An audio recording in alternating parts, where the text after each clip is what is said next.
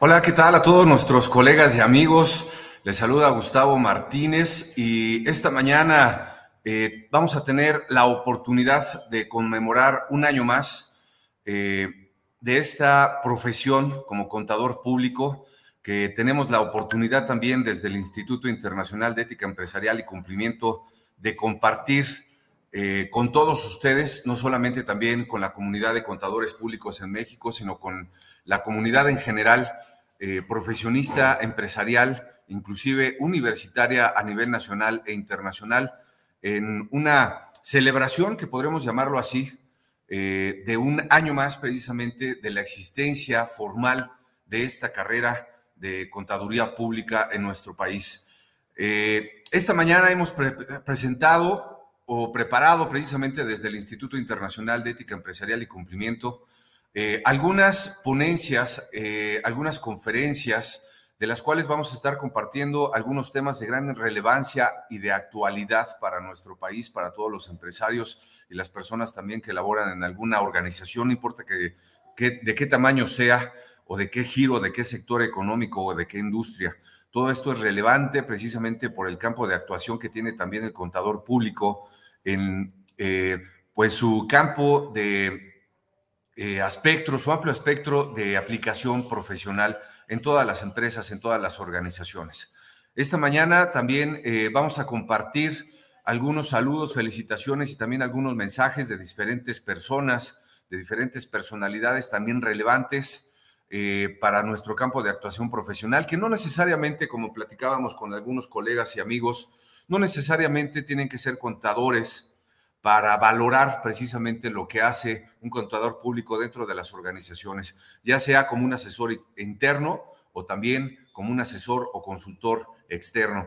Esta mañana tengo el gusto también de darle la bienvenida para que pueda compartir precisamente esta sesión al maestro eh, Mauricio Cruz Ortiz, presidente también general de eh, International Legal Bar and Professional Association, del cual también tenemos la oportunidad el gusto de tener un acuerdo de colaboración internacional para poder generar, generar contenido técnico académico y poder también tener diferentes eh, actividades para todos ustedes, que podamos llegar a todos ustedes en cada rincón del país y también de forma gratuita. No necesariamente esto tiene que ser costoso. Esto es súper interesante y maestro Mauricio Cruz Ortiz, bienvenido. Por favor, adelante.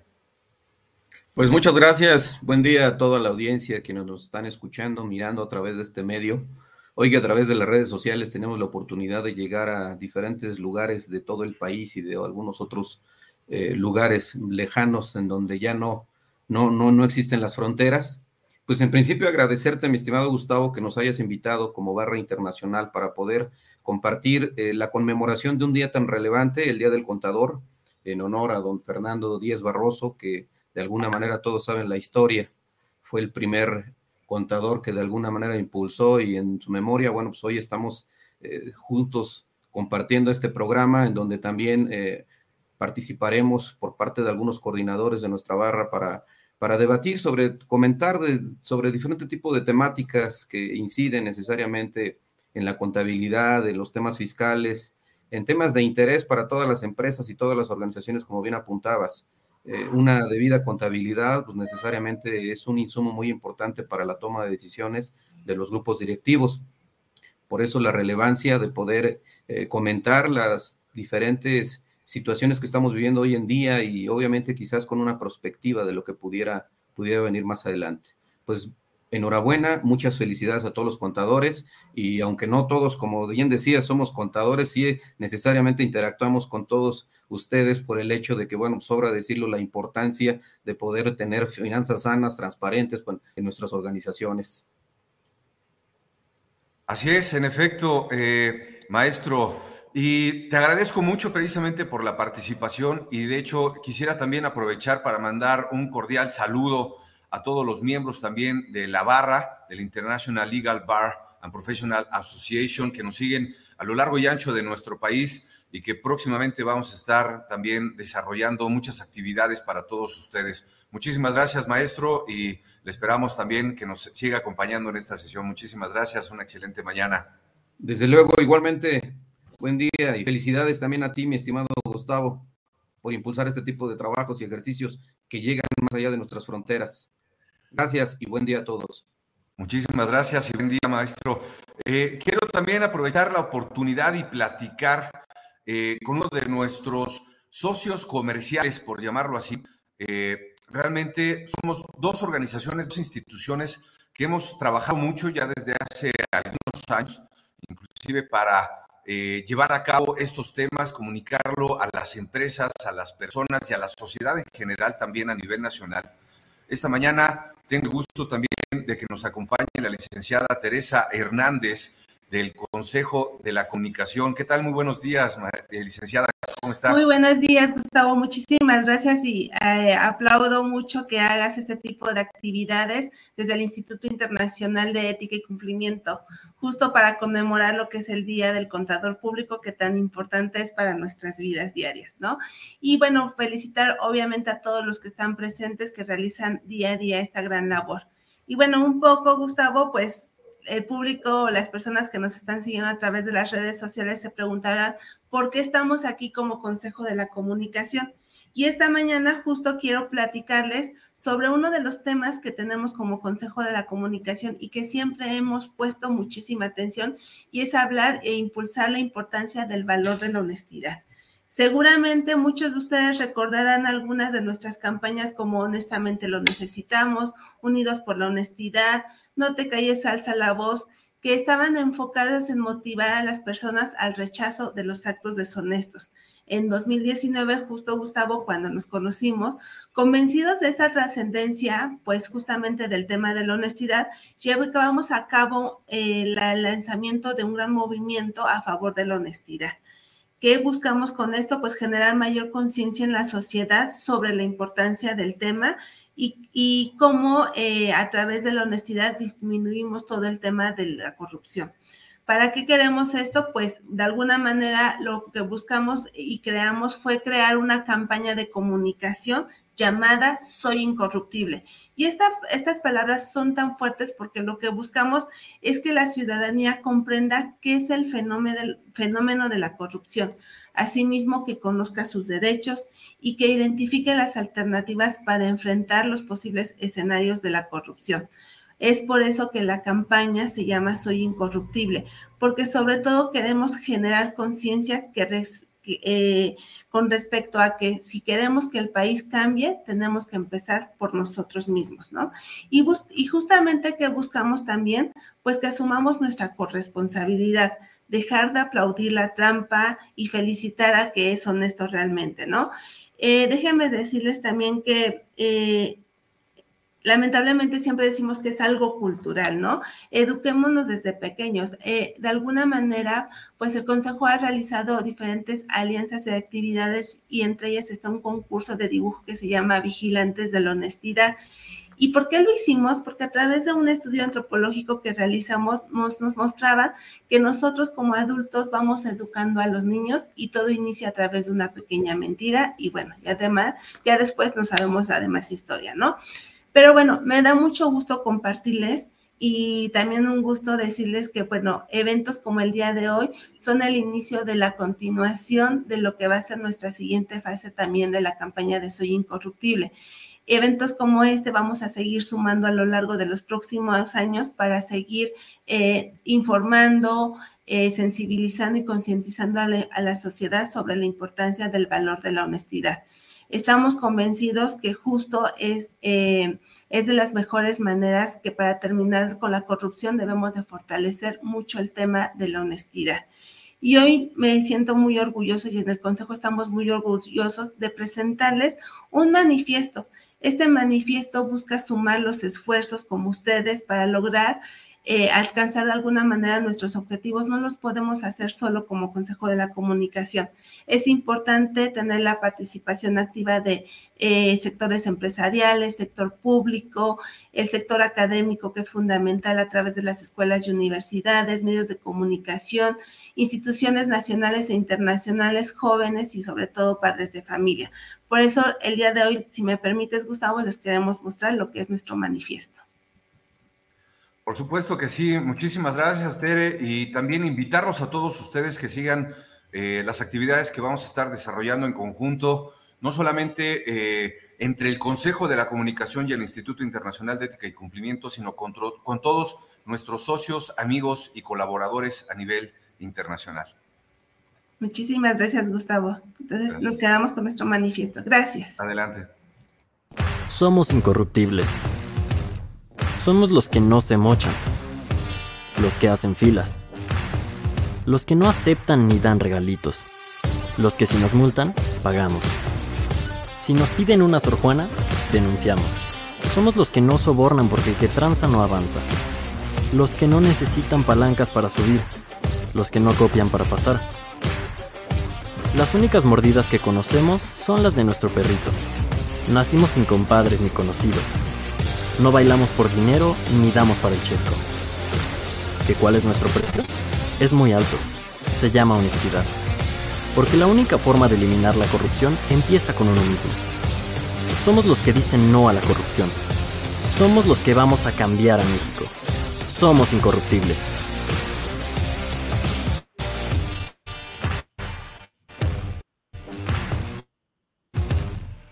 Consejo de la Comunicación, voz de las empresas.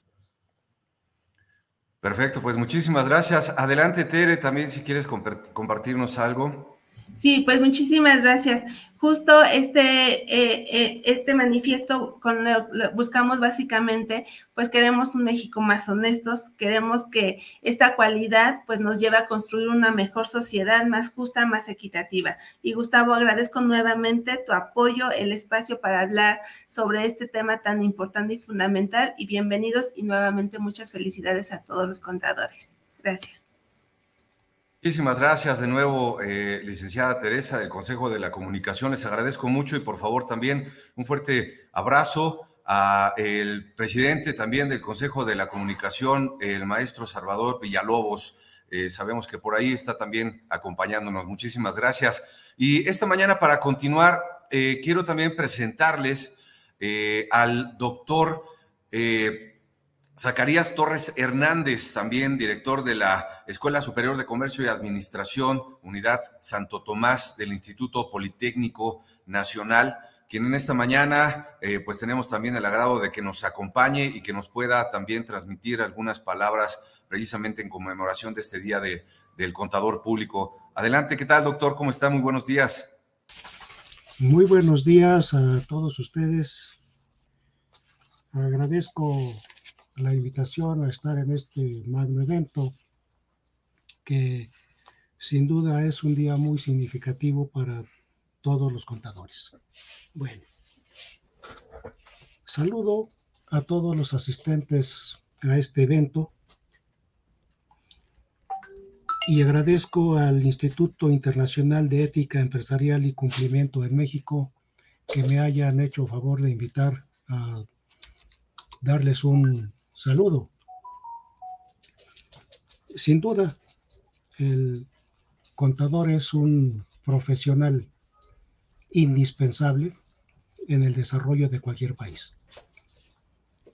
Esta es una profesión que para llegar a ello, para llegar a ser profesionista de la contaduría, se necesita vocación.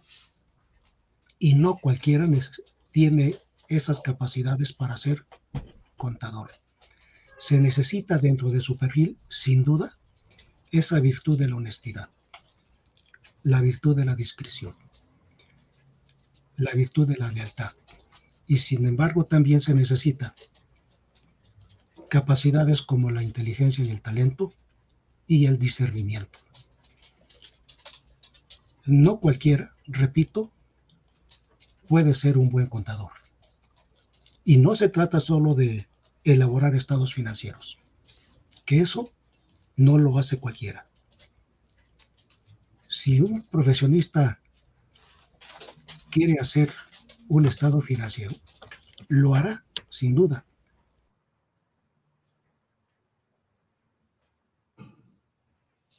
Así es, doctor. Muchísimas gracias. Le agradezco mucho sus comentarios. Eh, lamentablemente no podemos verlo precisamente por, por su cámara, a lo mejor no la tiene por ahí eh, prendida, Eh, de todas formas, le agradezco yo personalmente también sus palabras y quiero aprovechar también para eh, comunicar que próximamente vamos a, a, estar realizando también algunas actividades con el Instituto Politécnico Nacional y esperemos que pronto sea también con la unidad Santo Tomás y la unidad en Tepepan y otras unidades también en Upixa y en todo nuestro país. Doctor, ¿algún mensaje también final que nos pueda compartir?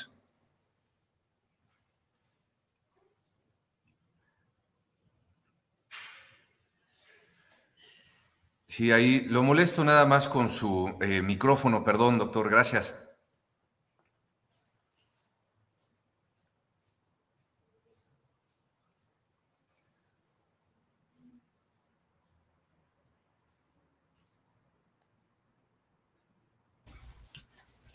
Bien. Aquí estamos ya, gracias.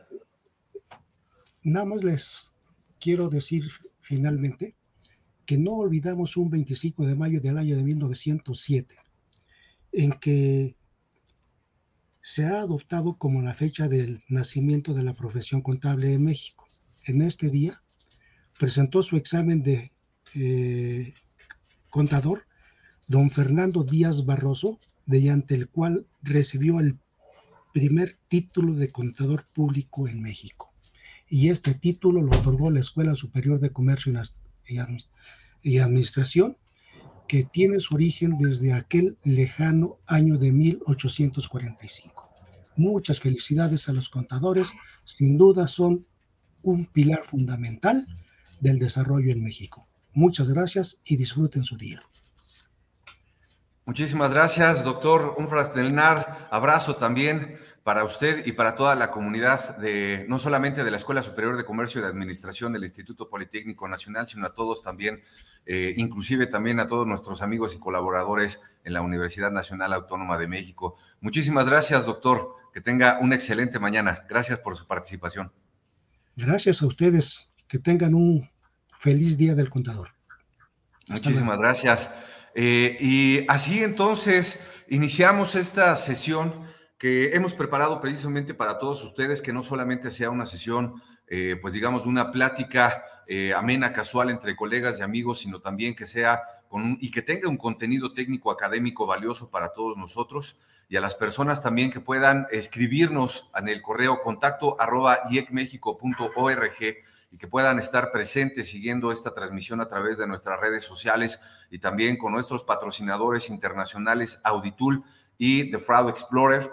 Eh, en conjunto también con nuestros colaboradores internacionales. Estamos eh, ofreciéndoles también darles una constancia de participación con valor curricular, eh, con, una previa, con un previo registro precisamente de todo lo que vamos a estar haciendo. De esta forma, quiero iniciar precisamente con la presentación de los ponentes que, que tenemos en esta mañana, en esta primer sesión. Y para esto quiero platicarles que vamos a estar eh, abordando precisamente el tema, uno de los temas de gran actualidad y de gran discusión que ha causado revuelo, digamos, no solamente entre los contadores, entre los abogados, sino también entre los empresarios. Vamos a estar abordando el tema del beneficiario controlador y les vamos a dar una perspectiva especial en cuestión de que si tiene la autoridad un exceso de atribuciones, eh, para eso, en esta mañana nos acompaña el maestro Carlos Pérez Macías, y me voy a permitir antes de saludarte, mi, gran amigo Carlos eh, Pérez Macías. Antes de saludarte, vamos a permitirnos también eh, pues leer una pequeña síntesis de su semblanza curricular. quiero comentarles que el maestro Carlos Pérez Macías es licenciado en Derecho, también egresado de la UNILA, tiene un diplomado en compliance, especialidad en Derecho Fiscal también por la Universidad Nacional Autónoma de México. Tiene una especialidad en prevención y persecución de operaciones con recursos de procedencia ilícita también por el INACIPE. Tiene el grado de maestro en Derecho Fiscal por el Colegio Superior de Ciencias Jurídicas. También tiene un máster en gestión de riesgo por la Universidad Rey Juan Carlos de España.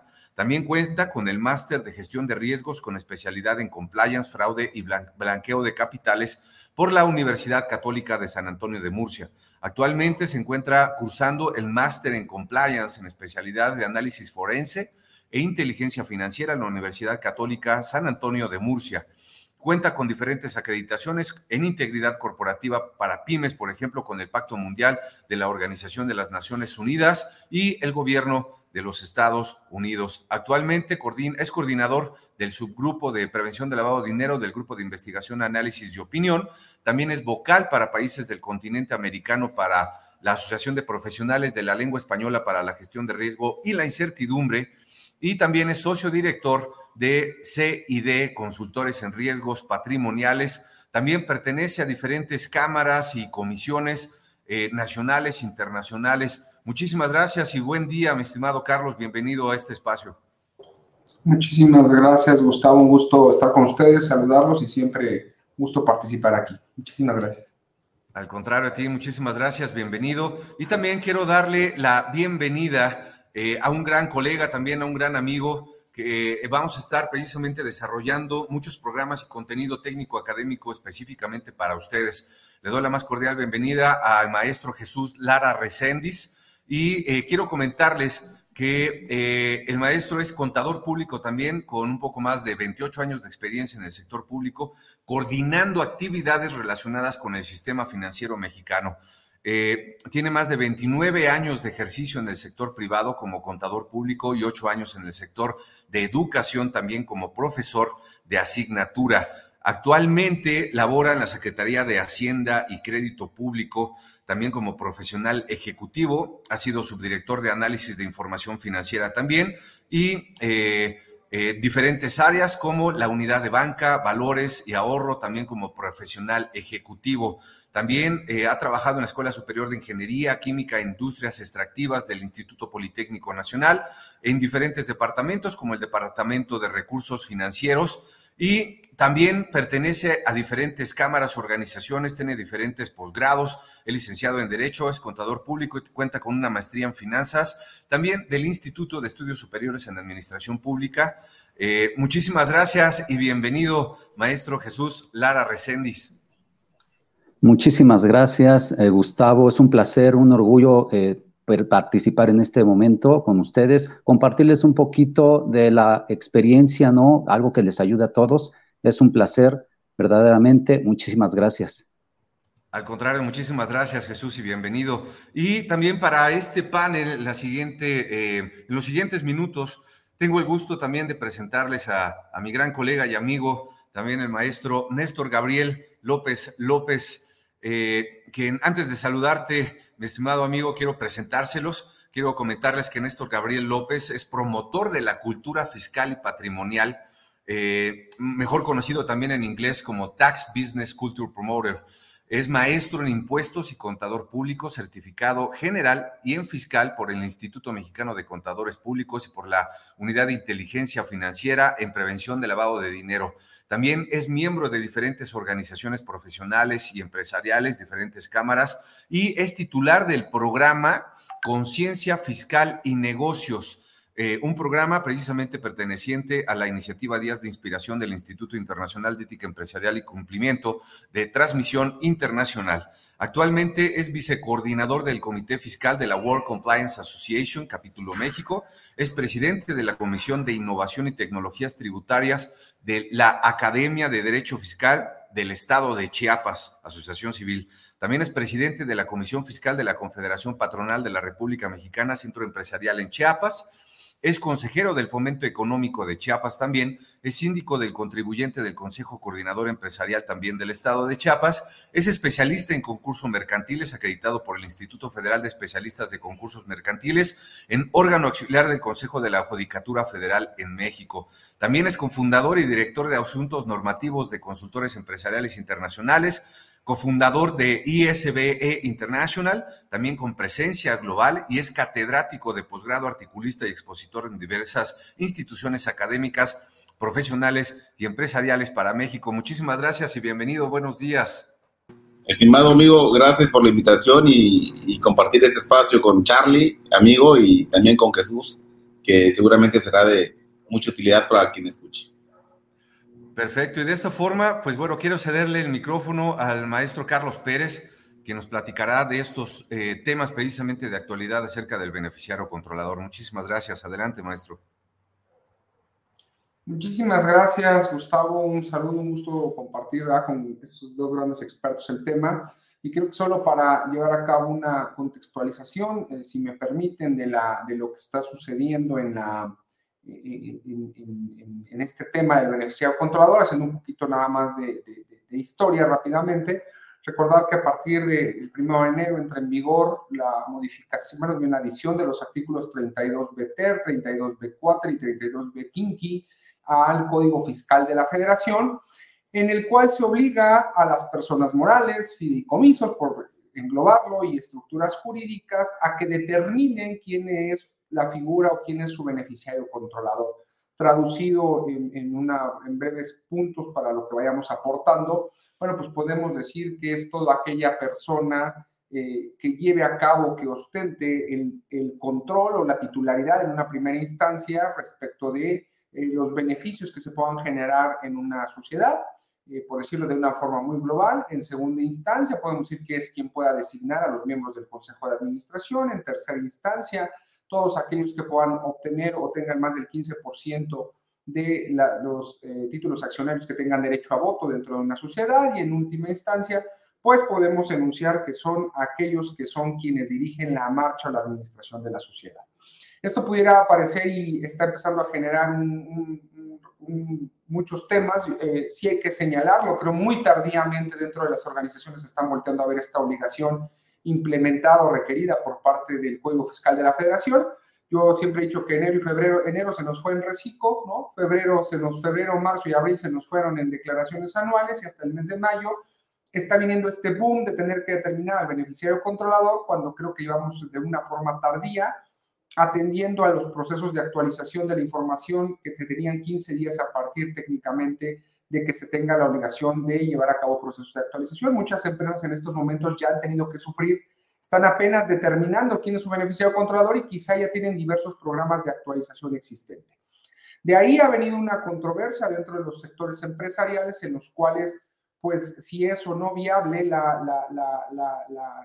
el ejercicio de facultades, porque las multas son cuantiosas, el no determinarlo es de un millón y medio, dos millones por beneficiario controlador, el, hacerlo indebidamente es de, de, 800 mil pesos a un millón doscientos mil pesos, si no me equivoco, y el eh, tener la documentación, los procesos de actualización indebida, pues es de medio millón de pesos las sanciones. O sea, estamos hablando de sanciones cuantiosas.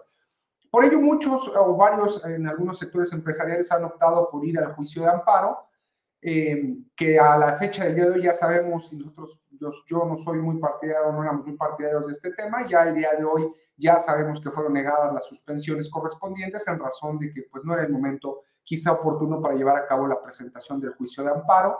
Y bueno, pues de ahí hablar del exceso de facultades, yo creo que tendríamos que eh, tener muy en cuenta todo cómo se mueve el mundo global, pues sí, el mundo, ¿no? La globalización y entender que esta figura del beneficiario controlador México trae un severo retraso en cómo llevar a cabo su margen o determinación.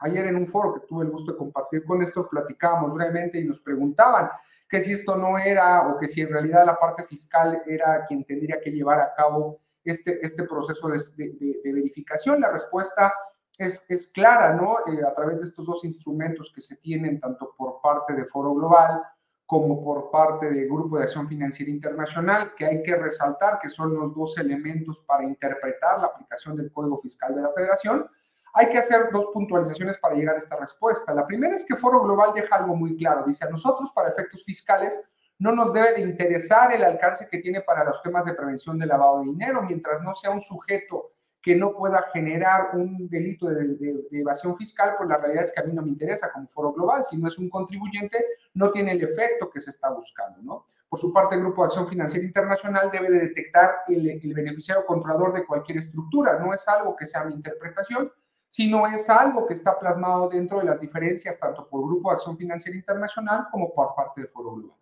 Pero algo que están de acuerdo ambos instrumentos internacionales es que la mejor forma de llevar a cabo un margen de detección del beneficiario controlador es que las propias empresas, los propios fideicomisos o estructuras jurídicas tuvieran que revelar a nivel registral quién es el beneficiario controlador de los propios sujetos. Eso sería la idoneidad para que así tanto la hacienda pública como los sistemas eh, de verificación eh, de prevención de lavado de dinero pudieran tener acceso de manera inmediata respecto de quiénes son los sujetos que puedan llevar a cabo esta comisión.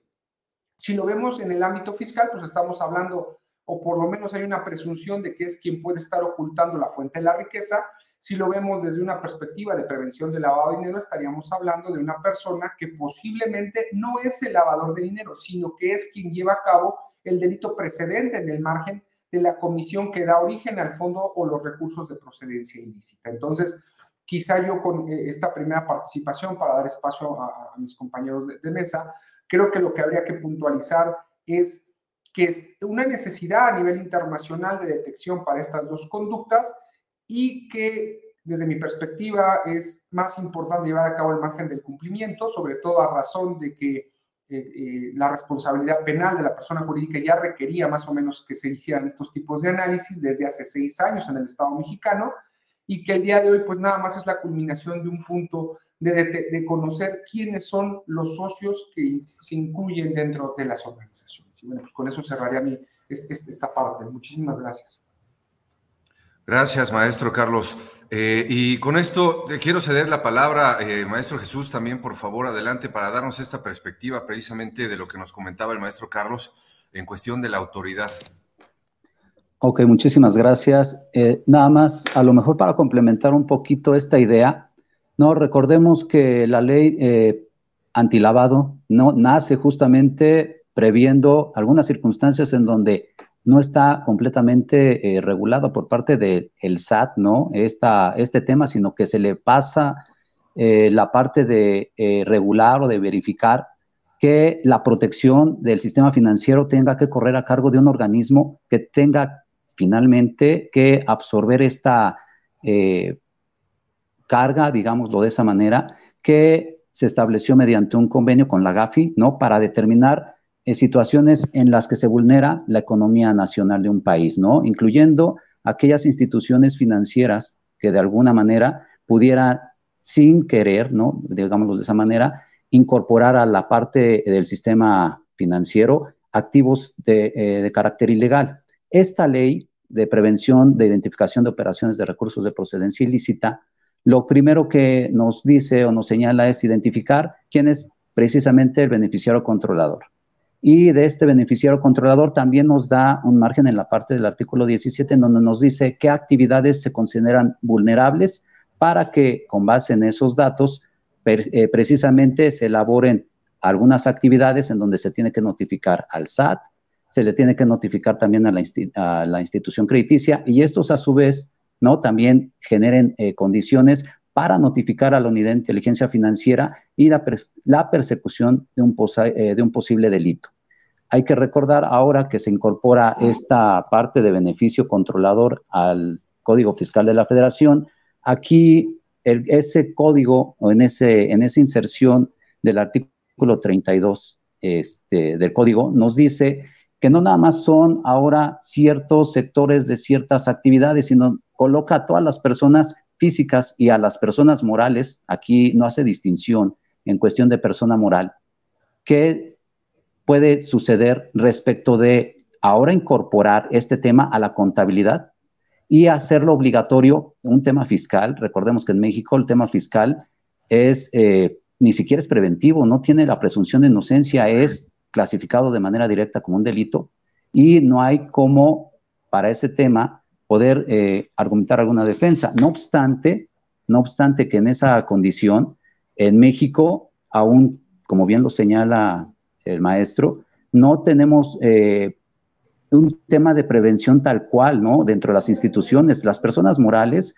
desconocen hasta ahorita, ¿no? En donde ya, ya se llegó el tema, en donde ahorita ya tienes que buscar a la persona que conozca el tema, buscar ahora un departamento de compliance en el que ahora nos permita saber y conocer si tenemos nosotros, eh, primero, una actividad vulnerable. Si tenemos la actividad vulnerable, de aquí entonces buscar a la persona responsable para que identifique quiénes de esas personas eh, o de esas actividades vulnerables, quienes aquí ejercen un control sobre la parte de la empresa y además el destino final del recurso.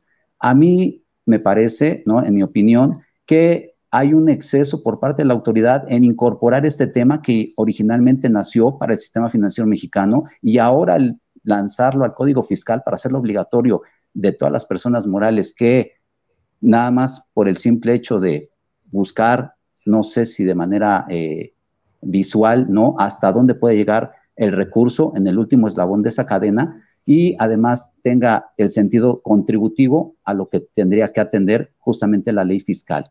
A mí me parece, eh, sin ir este, un poquito digo, más adelante, sin ir más allá del tema, que sí hay un exceso por parte de la autoridad, toda vez que en el Código Fiscal no hace referencia a un tema específico de quién tiene que cumplir en cuestión fiscal, en cuestión tributaria, cuando nace la ley únicamente para proteger al sistema financiero eh, bancario y a la economía nacional. En esta primera participación, muchas gracias. Gracias, maestro Jesús. Y quiero darte eh, la palabra, eh, mi estimado Néstor Gabriel López, eh, maestro, para que nos puedas compartir precisamente, creo que hay varios puntos que podemos también compartir y por supuesto seguir invitando a Carlos también para poder pues platicar y conversar en esta mesa de análisis con estos tres puntos de vista, pues digamos que convergen en esta opinión. Adelante, Gabriel, por favor. Sí, muchas gracias, estimados amigos. Y en efecto, rescato comentarios de Charlie y de Jesús en este en esta primera intervención. Eh, lo cierto es de que no es la primera vez que se, esta figura en el argot de lo internacional, ni y mucho menos lo nacional, con una adaptación de lo internacional, pues esté regulada, ¿no? Hay que recordar que esto ya existía y que desafortunadamente ha venido con diferentes nombres, que eso puede desviar un poco la atención, pero la, verdad es de que hay, una, eh, hay un sesgo, en mi opinión, lo que, en lo que respecta a lo que es la prevención del lavado de dinero y lo que es el tema de lo fiscal. En el tema de la prevención del lavado de dinero, lo que se busca es identificar al beneficiario de controlador de los clientes de aquella persona que, como bien lo apunta Jesús, realiza actividades vulnerables de acuerdo con la ley y el fundamento que ya nos dio. En la ley fiscal, ¿no? En la ley fiscal es que uno mismo, eh, las propias entidades jurídicas, y aquí acoto, de que ya el servicio de administración tributaria, por ser propio a, este, al sentido mismo de lo que se busca con el tema del, del beneficiario controlador, reencontrarlo vaya, porque hay que encontrarlos, todas las personas jurídicas tienen un beneficiario controlador, esa es una primera consigna que tenemos que llevarnos y que es una persona física, eh, que no aplica esa disposición para los entes públicos, eh, eh, en términos llanos, ¿no? y que eventualmente, pues también tenemos algunos otros entes, del cual eh, seguramente Charlie comentará en el, punto de los qué pasa con aquellas que no son lucrativas, qué pasa con el Instituto Internacional de Ética Empresarial y Cumplimiento, base, ¿no? Que también eh, técnicamente dentro de sus eh, filas muchas veces renunciamos a esos beneficios, sobre todo aquellas que son donatarias y que sí hay un control, porque hay que entender que el gobierno corporativo está definido en términos simples también por, el, por los organismos internacionales como el sistema por el cual las, las empresas u organizaciones son dirigidas y controladas. Entendamos que hay organizaciones lucrativas y no lucrativas. Entonces, control en una AC donataria sí, sí lo hay. Sin embargo, es posible que, en, aun cuando en la misma expresión beneficiario controlador vaya la consigna de los fines de esta nueva eh, pues, nueva obligación fiscal, como, como obligación fiscal nueva, eh, y cierto, ya venían otras eh, disposiciones previas, eh, pues hay que decirlo que a veces ni va a ser beneficiario ni a veces ni va a ser controlador. Y esto lo digo a la luz de que en el último de la cadena, porque hay, una, hay un discernimiento, vaya, hay una discriminación de quién sí lo será en la fracción primera, quién sí lo será en la fracción segunda, de acuerdo con los incisos, pues ya cuando no se encuentre, dice la disposición, porque tiene que haber uno, pues van a ser los que conforman el consejo de administración o órgano equivalente, ¿no? Persona eh, administrador único. Entonces, decir que no es nuevo, decir que hay una, hay, un, hay una distinción en lo que es la prevención de la dinero respecto a lo fiscal y que las señores hoy no va a ser válido alguna persona moral argumente que no conoce a su beneficiario controlador. Eso eh, dijéramos que va a ser una excusa muy lo voy a poner en esos términos, estimados amigos, muy infantil, muy ingenua por parte de quien constituye una, una, sociedad, porque además, y hablando sobre todo de sociedades mercantiles, los propios fedatarios públicos están obligados a que el mismo, la misma persona que se va a constituir, el mismo grupo de personas que van a ser una sociedad, manifiesten quién, manifiesten quién es su beneficiario controlador. Perfecto, muchísimas gracias, maestro. Eh, y aquí, si quieres eh, profundizar y compartirnos también algunos otros eh, comentarios finales, maestro Carlos. Sí, con todo gusto, Gustavo. Miren, yo creo que hay que digo, entender que sí es una carga administrativa muy grande lo que se está viviendo, no solamente con el tema de beneficiario controlador, sino con todos los temas que están empezando a surgir a la margen del cumplimiento normativo. Eh, eh, eh, recuerden cómo dice esa frase que el compliance es el cumplir las leyes, ¿no? Si tú no lo haces, entonces tienes un no compliance, o sea, si no cumples con los marcos, entonces no tienes un margen de cumplimiento normativo, eso se tiene que entender. Sí se está pugnando más a nivel global por los márgenes de cumplimiento de acuerdos como temas de acuerdos conclusivos, como correlación. Y a lo mejor tenemos que entender de dónde viene el origen en la parte fiscalización podemos hacer un retroceso al año 2008 con el Foro Global, el Foro Global de Intermediarios Fiscales, en los cuales se determinan cuatro puntos fundamentales. Se dice a través de eso que va a entrar un margen de transparencia, cooperación, verificación de la conducta de los asesores fiscales y la determinación de esquemas reportables. Son cuatro puntos fundamentales.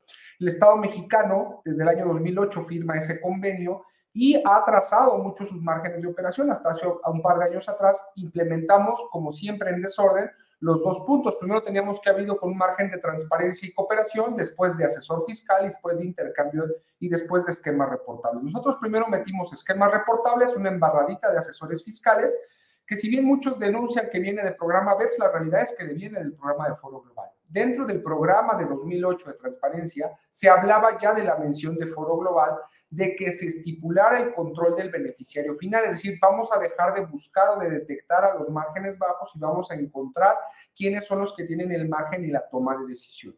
Cuando nace en el año 2010 y luego la modificación del año 2016 del International Compliance and Service, que son los programas de cumplimiento normativo para tax compliance, de todos los que tienen que llevar a cabo estos países. Hay que dejar algo muy claro, los programas fiscales, así como todos los márgenes de compliance, no son de carácter obligatorio, porque el cumplir la ley no necesita que tenga un margen obligatorio. Todo mexicano es inocente, ¿verdad? Hasta que se demuestre lo contrario y todos estamos obligados al cumplimiento de la norma. Bajo ese entendido no tiene por qué tener un margen de integridad forma. Eso es la visión del margen del cumplimiento normativo. Entonces, cuando de eso deviene el margen de foro global y dice, claro, a mí no me va a interesar porque cuando has implementado todos estos tipos de programas y tú atiendes, yo siempre lo he dicho, Gustavo, en tu foro y en varios foros, a mí no me gusta que digamos compliance fiscal porque el compliance es uno solo y el compliance es un tipo de riesgo que deviene de la implementación de un programa o de unos programas de gestión de riesgo. El programa de gestión de riesgo en la parte fiscal deviene en estos momentos del riesgo estratégico de la determinación de la política fiscal por parte del Consejo de Administración o de la Asamblea General de Accionistas. Esto es eso.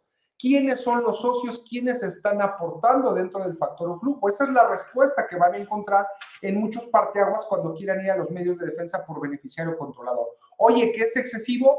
Quizás sí, quizás no, porque habría que ver quién lleva a cabo un sistema en la actualidad de negocio cuando hay listas negras, cuando hay listas fiscales negras, perdón que las separe, a mí me gusta separar las 69 como listas negras, ¿quién se asocia con personas sin conocer quiénes son los sujetos o va a llevar a cabo esa manifestación de sujetos? Sí, hace rato anunciaba muy bien el maestro, Oye, hay que ver cuál es el efecto. El efecto es uno solo. No hablamos de una obligación solidaria. El beneficiario controlador y la detección del beneficiario controlador servirá a todas luces para que se pueda determinar quién es el sujeto que lleva a cabo en la participación de la comisión delictiva quién es el autor material en la comisión de los delitos fiscales. Así de simple, quién tomó la decisión, llevó a cabo el margen de planeación. Es a lo que se está pugnando, es dentro de lo que está instaurado en otro programa de foro global, que es implementación de sanciones a beneficiarios controladores. Es a lo que se tiene que ir. Y nada más para redondear y acabar con lo que me preguntó Néstor, para foro global, el tema de las asociaciones es el más importante y son las más complicadas que tienen ese rubro porque dice que hasta los beneficiarios de los programas sociales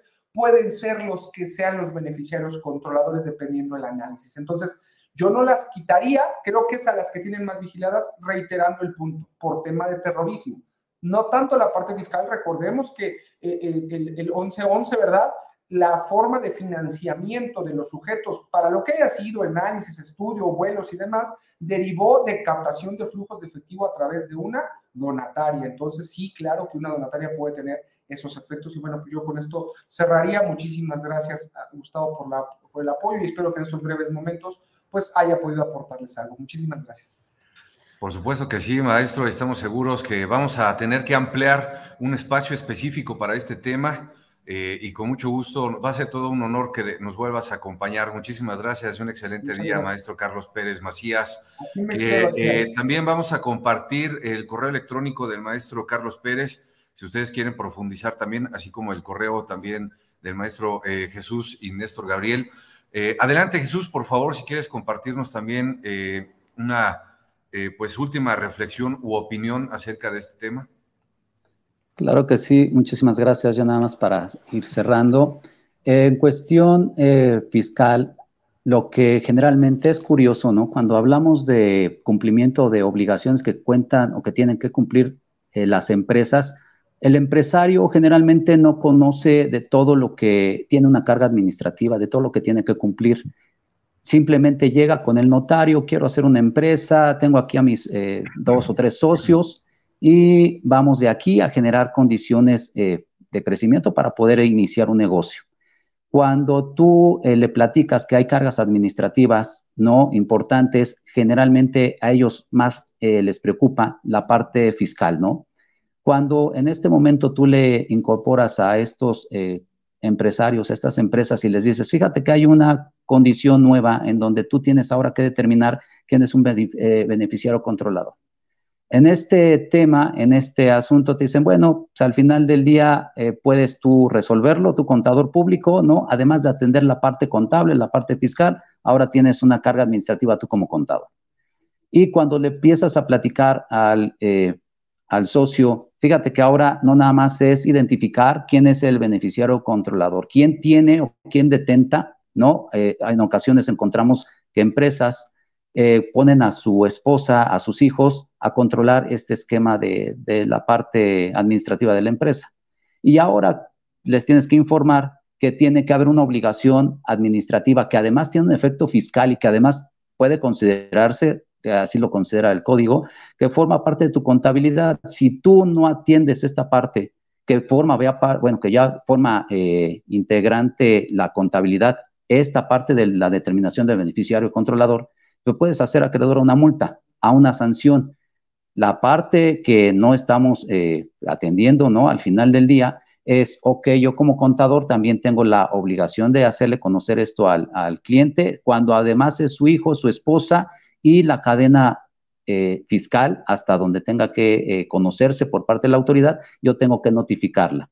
Aquí ya muchas de las empresas con las que estamos trabajando es justamente lo que me dice, oye, tengo que reportar de los beneficios que yo obtengo de la empresa, ¿no? Eh, ya sea vía eh, reparto de utilidades o ya sea eh, cualquier otro beneficio por salario, etcétera, tengo que reportarla. Bueno, aquí viene el análisis de si cumples con las condiciones, en qué sentido que tengas más del 50% de capital, que seas tú quien determina las, las decisiones de la empresa, por supuesto va a tener que reportarte, ¿no? Entonces aquí ya hay incluso entre familia, ¿no? De las que me ha tocado, la esposa, oye, ¿por qué me dejaste a mí si yo no tengo nada que ver, etcétera, ¿no?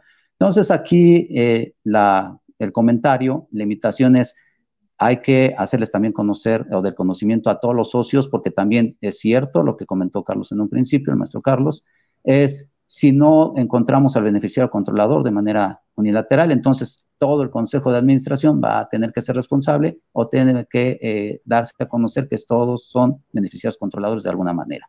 Ese es el tema, con esto cerraría. Muchísimas gracias, Gustavo. Espero también poder ayudarles eh, a aportar algo eh, para este tema. Y muchísimas gracias, gracias por la invitación. Es un gusto participar con ustedes. Gustavo, muchas gracias. Gracias a los maestros también. Sería todo. Al contrario. Muchísimas gracias, Jesús Lara Recendis, abogado y contador público, coordinador nacional de asuntos tributarios de la International Legal Bar and Professionals Associations. Muchísimas gracias y también vamos a estar compartiendo con nuestros colegas y amigos tu información de contacto por si quieren profundizar también en este tema directamente contigo. Y eh, por favor, eh, maestro Gabriel, ¿alguna reflexión, comentarios finales? Bueno, decir que eh, los, las altas exigencias que derivan de, este de esta obligación fiscal, que hay que decir una cosa, a mí me gusta repetir esta frase que que pues, la verdad cada vez se hace más fuerte y cada vez se cumple más. Cuando las sanciones penales y ahora más aún las fiscales acontecen, acontecen el compliance florece. Es decir, son las antenitas de vinil de la autoridad se prenden, o de las, perdón, de los particulares se prenden cuando la autoridad eleva a rango fiscal, incluso ni penal, lo platicamos ayer con Charlie, como él dice, eh, ni siquiera lo penal, pero sí lo fiscal, que es lo, inmediato, lo del día a día, lo que sí te agobia la presencia de, del servicio de administración tributaria dentro de tus cuentas bancarias, dentro de la misma empresa, pues es cuando el empresario pone más atención a todas esas obligaciones. Decir que puede ser una tarea compleja, en, ocasiones puede ser sustancialmente fácil si la empresa ha sido ordenada, sus actas y, y, bueno, y todo lo que deriva. Tenemos 15 días para cumplirle la autoridad cuando lo requiera, más otros 10 días, es decir, alrededor de mes y medio entre todo y todo, porque son días hábiles. No sé si sea suficiente el tiempo como para corregir un andamiaje que no se ha hecho para la persona que quiera no eh, cumplirla, porque ahora sí que, como dice Charlie, el compliance es como la ética, ¿no? La ética no, no merece un código de ética, ¿no? No, no, no hay razón de ser un código de ética, porque la ética es, y el que es ético no necesita un código que lo ande guiando. Lo mismo es el compliance, no necesitas un compliance para hacerte cumplir la ley, pues, aplica la ley y se acabó. El tema de todo esto es de que muchas veces el desconocimiento, la desatención, la, en un momento dado, la impericia de las personas que está ahí, la indiferencia, es lo que provoca que todas estas medidas se agraven y hagan eco en la, y estrago sobre todo en la economía de las empresas, sobre todo las MIPIMES que representan más del 99% en México, pero en la realidad es en cualquier parte de la economía latinoamericana. Y, la verdad que sí puede, puede parecer un, un alto estándar y las sanciones desproporcionadas, pero habría que ver cuál es el bien jurídico o cuál es lo que se quiere abatir con, este, con esta disposición y por qué el, monto de las, de las sanciones tan altas. Yo creo que es más barato cumplir el beneficiario y controlador. Clusters como el eh, Instituto Internacional de Ética Empresarial y Cumplimiento y algunos otros, y la barra que representa aquí el abogado, eh, son importantes como para ayudar a la ciudadanía, acercarlos a este margen de cumplimiento y ellos eventualmente pues, tengan que hacer lo propio al interior de sus organizaciones, ¿no? Y felicitar a la contaduría pública, que pues estamos nuevamente, y para todos los contadores jóvenes y abogados, pues la verdad que el compliance radica para mí sustancialmente en los temas de los abogados, pero los contadores, pues es un brazo fuerte también de todo este ambiente de cumplimiento. Perfecto. Muchísimas gracias, eh, Gabriel. También eh, vamos a estar compartiendo tu información de contacto, si me lo permites para que todos nuestros colegas y amigos que nos siguen en las redes sociales del Instituto Internacional de Ética Empresarial y Cumplimiento y también de nuestros colaboradores, ahora el International Legal Bar and Professionals Associations, también a nivel internacional con Auditul, la red eh, internacional de control interno y auditoría que nos ayudan a patrocinar precisamente estos espacios, así como The Fraud, Explorer, eh, una metodología internacional premiada para detectar y prevenir todo este tipo de situaciones o conductas indeseables. Muchísimas gracias a todos ustedes, que tengan un excelente día y gracias por acompañarnos en esta primera sesión. Muchísimas gracias. Eh, de esta forma, eh, quiero continuar precisamente, eh, y antes de continuar con nuestro siguiente panel, quiero agradecer a todos ustedes que nos acompañan y que nos han escrito sus comentarios a través de las redes sociales del Instituto y de Auditul y de, eh, de Fraud Explorer, a la Facultad de Derecho, principalmente de la Universidad Nacional Autónoma de México, a todos nuestros colegas y amigos que se conectan en las distintas partes de nuestro país, en León, Guanajuato, inclusive eh, en Cuba también, eh, en la ciudad de Monterrey, en Chiapas, por supuesto, eh, saludos al maestro Mauricio Cruz Ortiz también de ILPA. Eh, a Roberto también, eh, Ramírez Sánchez, también te mandamos un cordial saludo también hasta Londres, que nos siguen por allá. Elizabeth Soria, muchísimas gracias.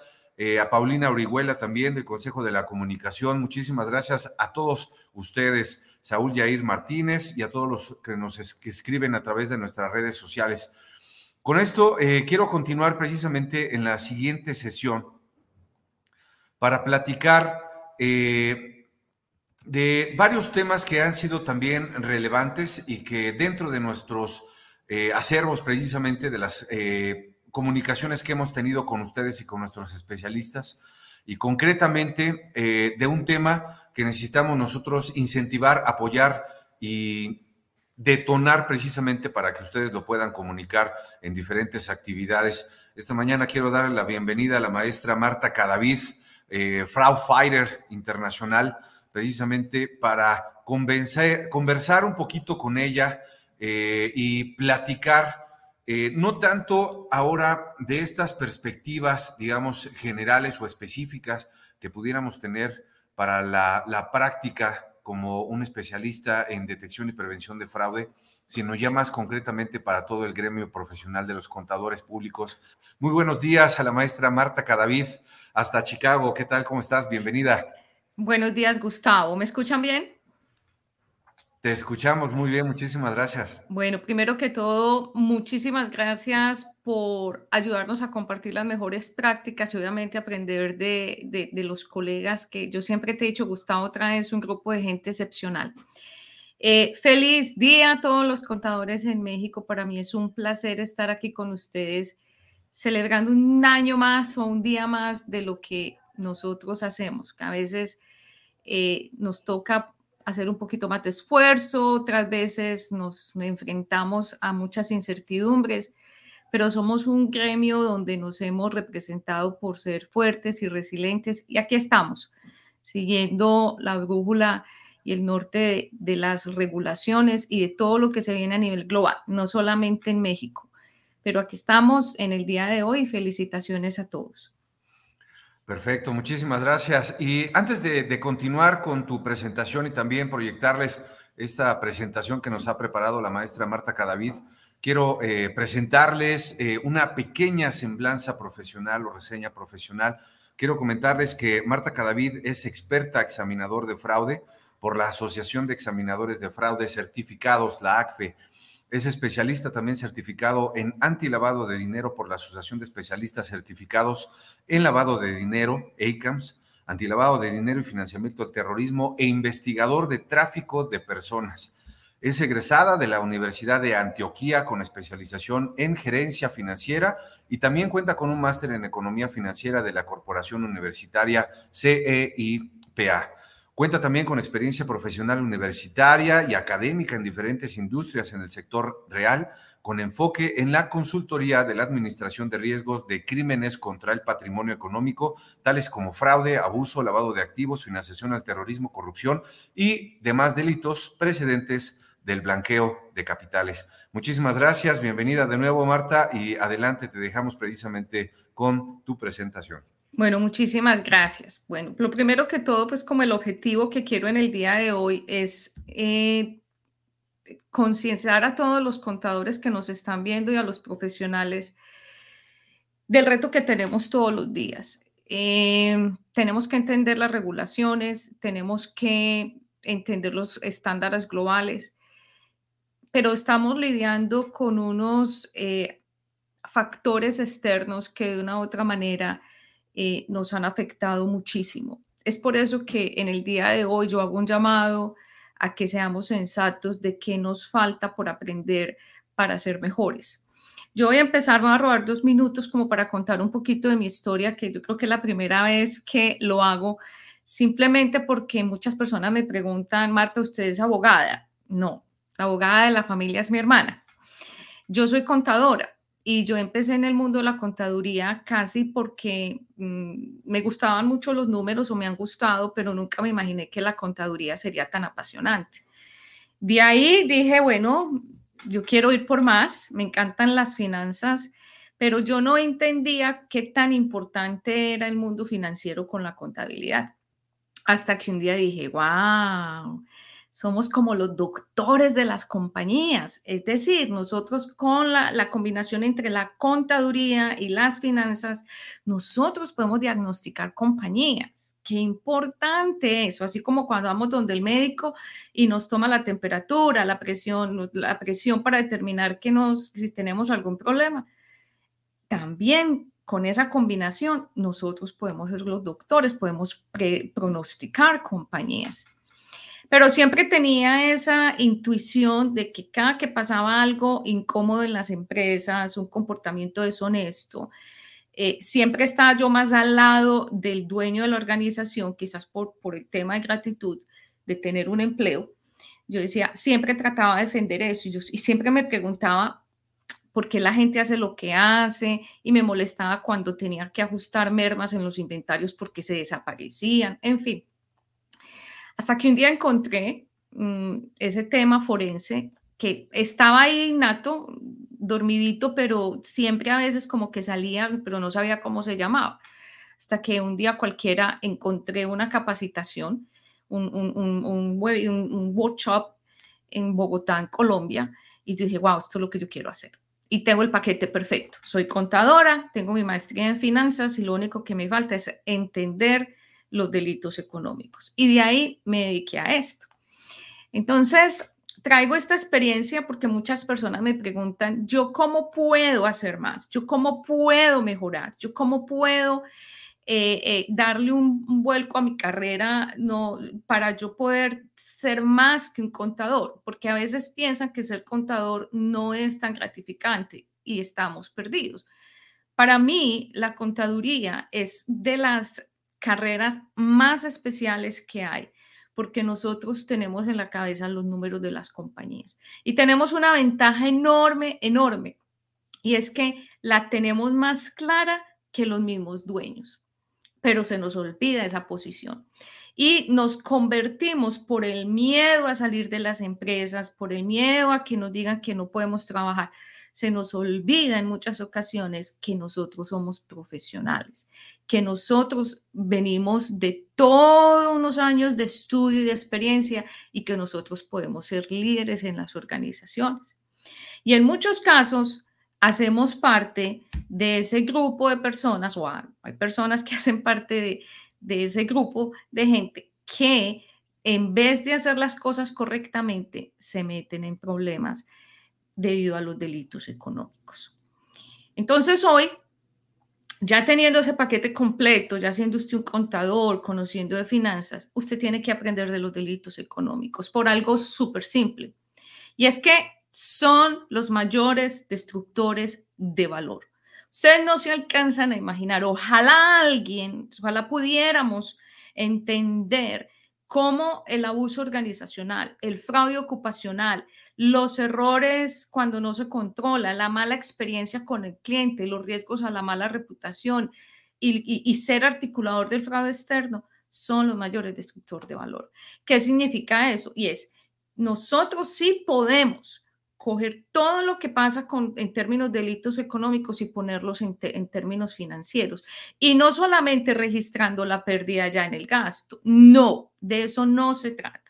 Se trata es de calcular si, si pasa un fraude o si, si se está cometiendo abuso, cómo eso deteriora el valor de la organización. O sea que ya estamos hablando de algo muy distinto, entendiendo que las compañías valen por la cantidad o, la, o la forma de hacer efectivo, o sea, hacer flujo de caja hoy en el futuro.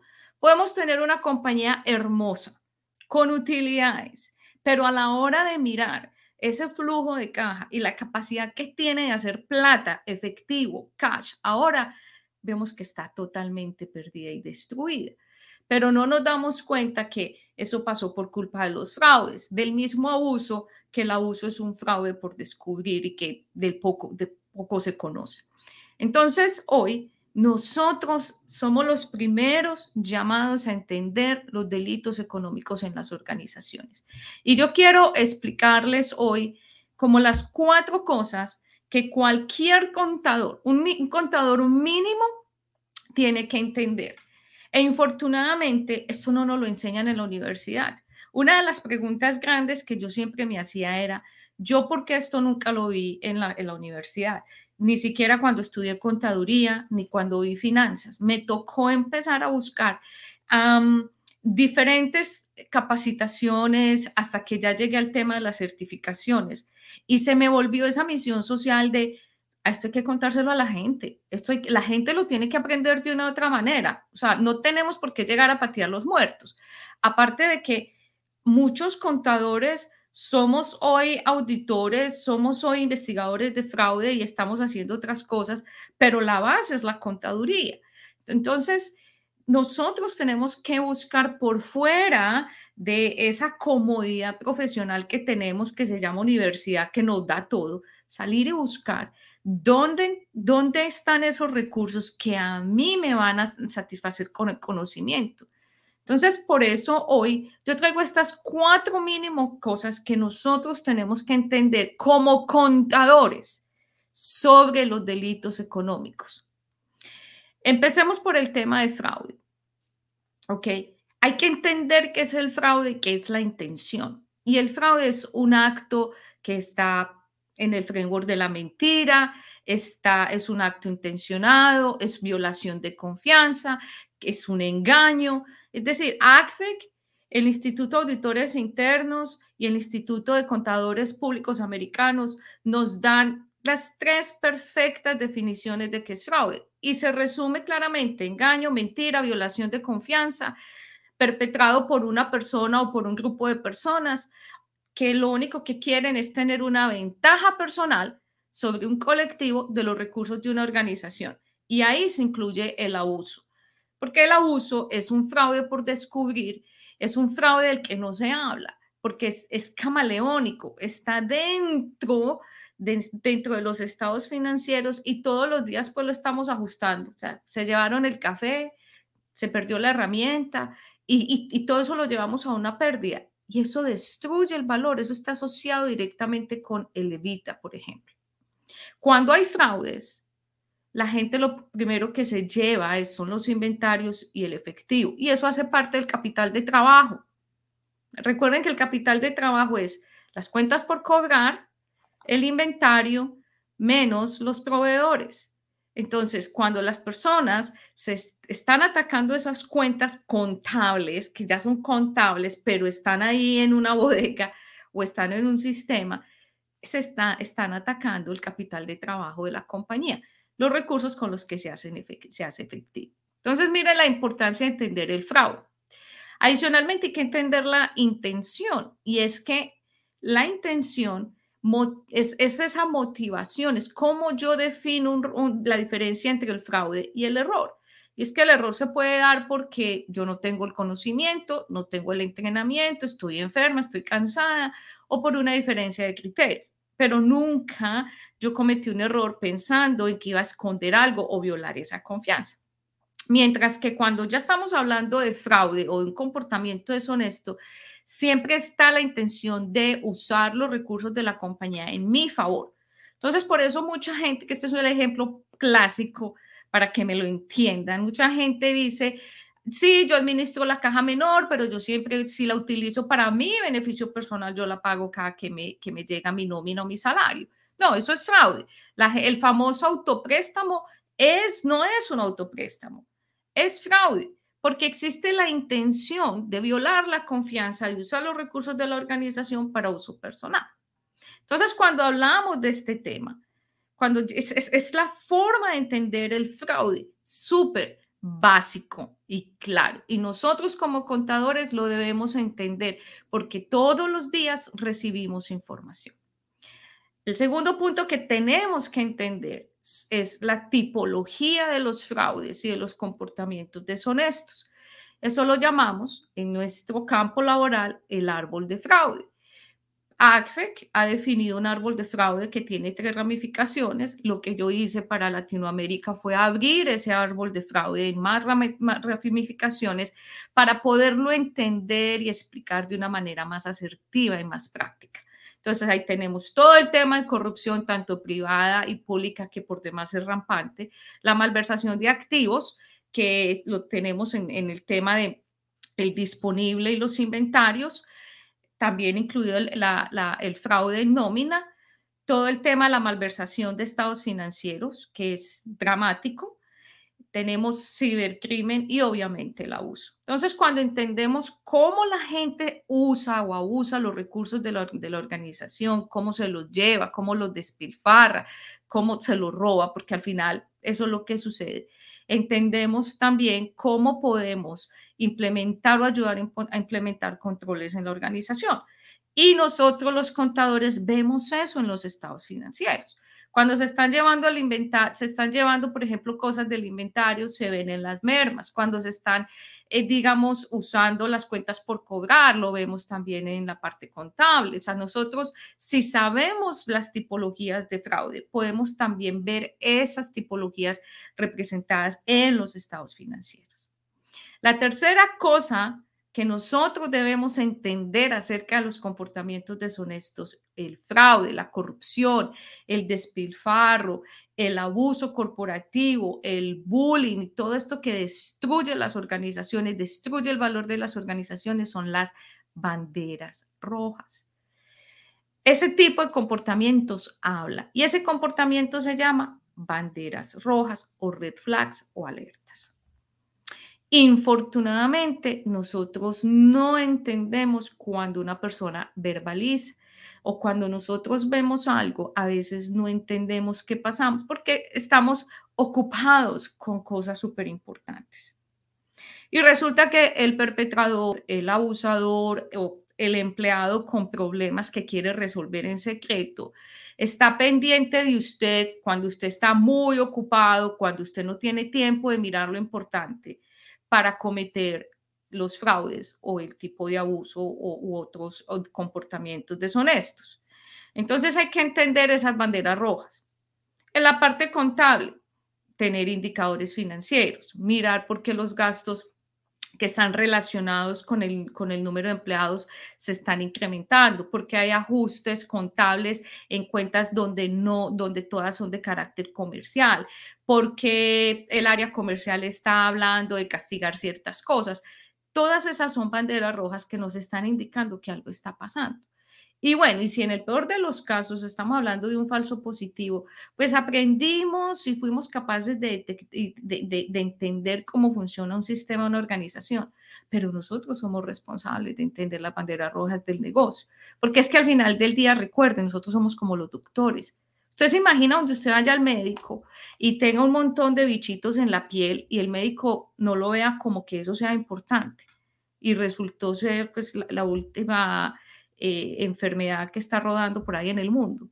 Entonces, esas son las cosas que ocurren. Muchos de los fraudes que pasan, pasan por encima de la ceguera intencional de las organizaciones, donde los contadores también hacen parte de ese staff o de ese grupo de directores que dijeron, ve, yo no había caído en cuenta, cuando todo estaba apuntando que se podía haber detectado en los estados financieros.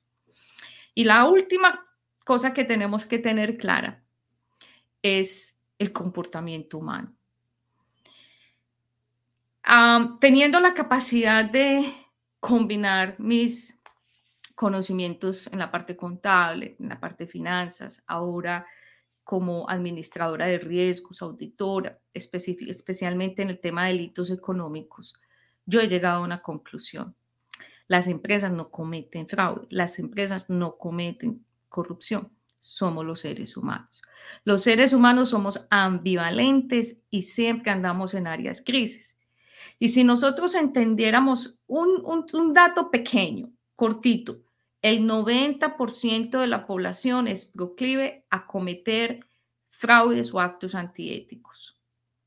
En la, regla de propensión al fraude tenemos el 10% de la gente que nunca en la vida se metería en un problema por muchos problemas que tenga. Jamás. Son los no influenciables. Solo el 10%. Al otro lado tenemos el 10% de las personas que siempre están buscando cómo hacer daño, pasar por encima de la dignidad del otro, cometer fraude, estafas, falsificar, decir mentiras, usar los recursos de la compañía a su favor. Y acá en el centro estamos el 80% que solo por hoy hemos cometido fraude. Yo no sé mañana.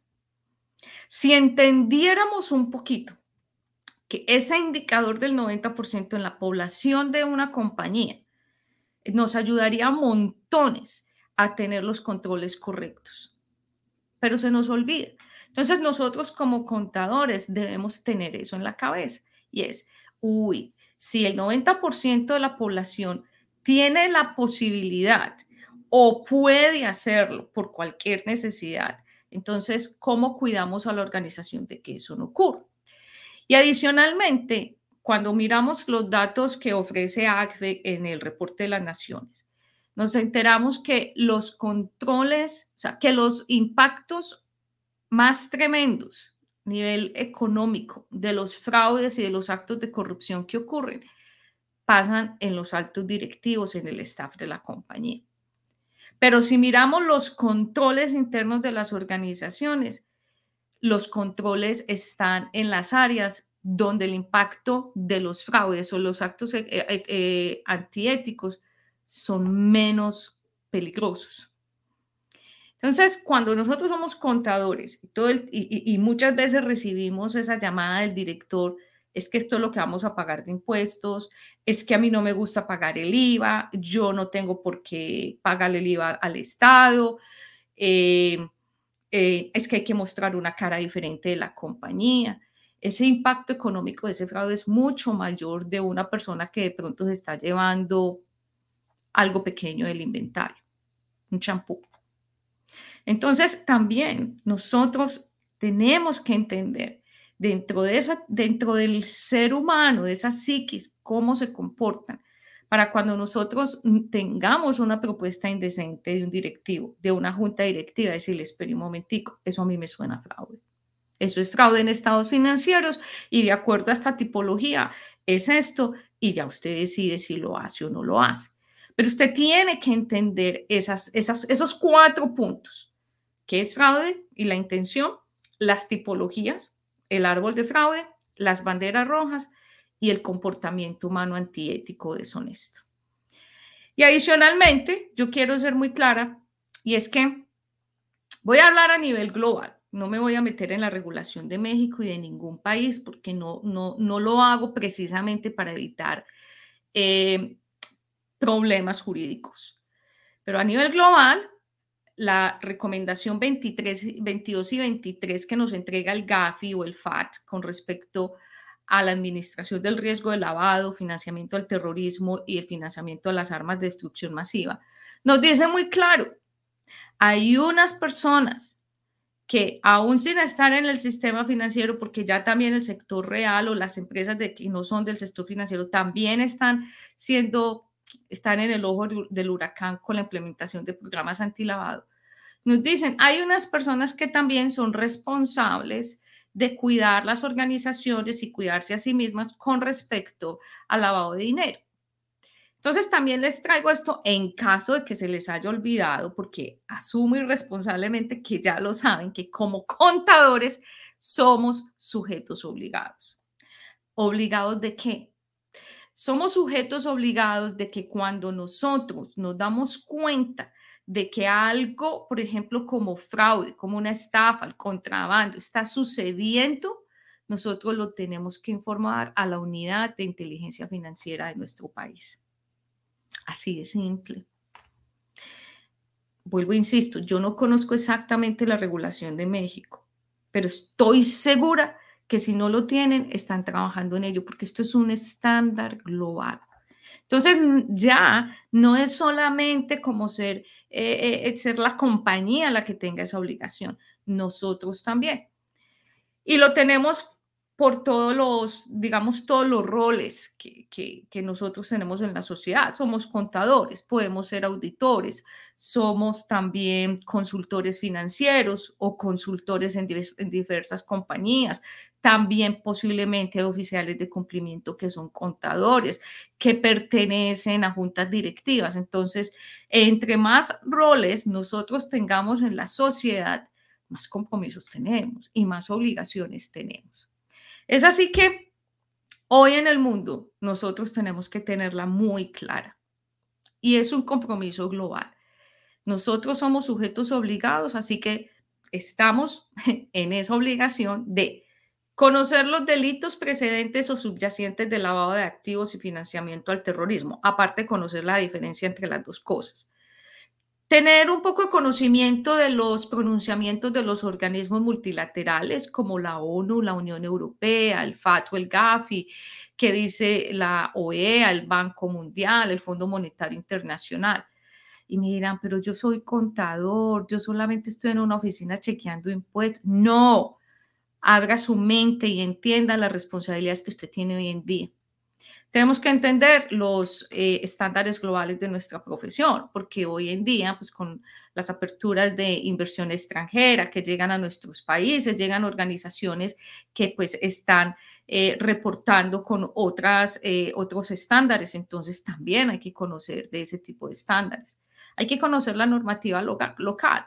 Si bien es cierto, nosotros estamos bajo una sombrilla de los organismos multilaterales, esas esos pronunciamientos se vuelven ley en nuestros países. Entonces, ¿qué está pasando? ¿Cuáles son los avances? ¿Cuáles son las responsabilidades? No que le lleguen a usted con un oficio de un regulador de impuestos, de la UIF o de cualquier ente regulatorio en, su país y le diga, ah, es que usted está obligado en esto, esta es su sanción, y usted diga, no, yo no sabía. No, esa respuesta en nuestro universo contable y de responsabilidad profesional no existe. El hecho de que usted no conozca la norma no lo exime de su responsabilidad.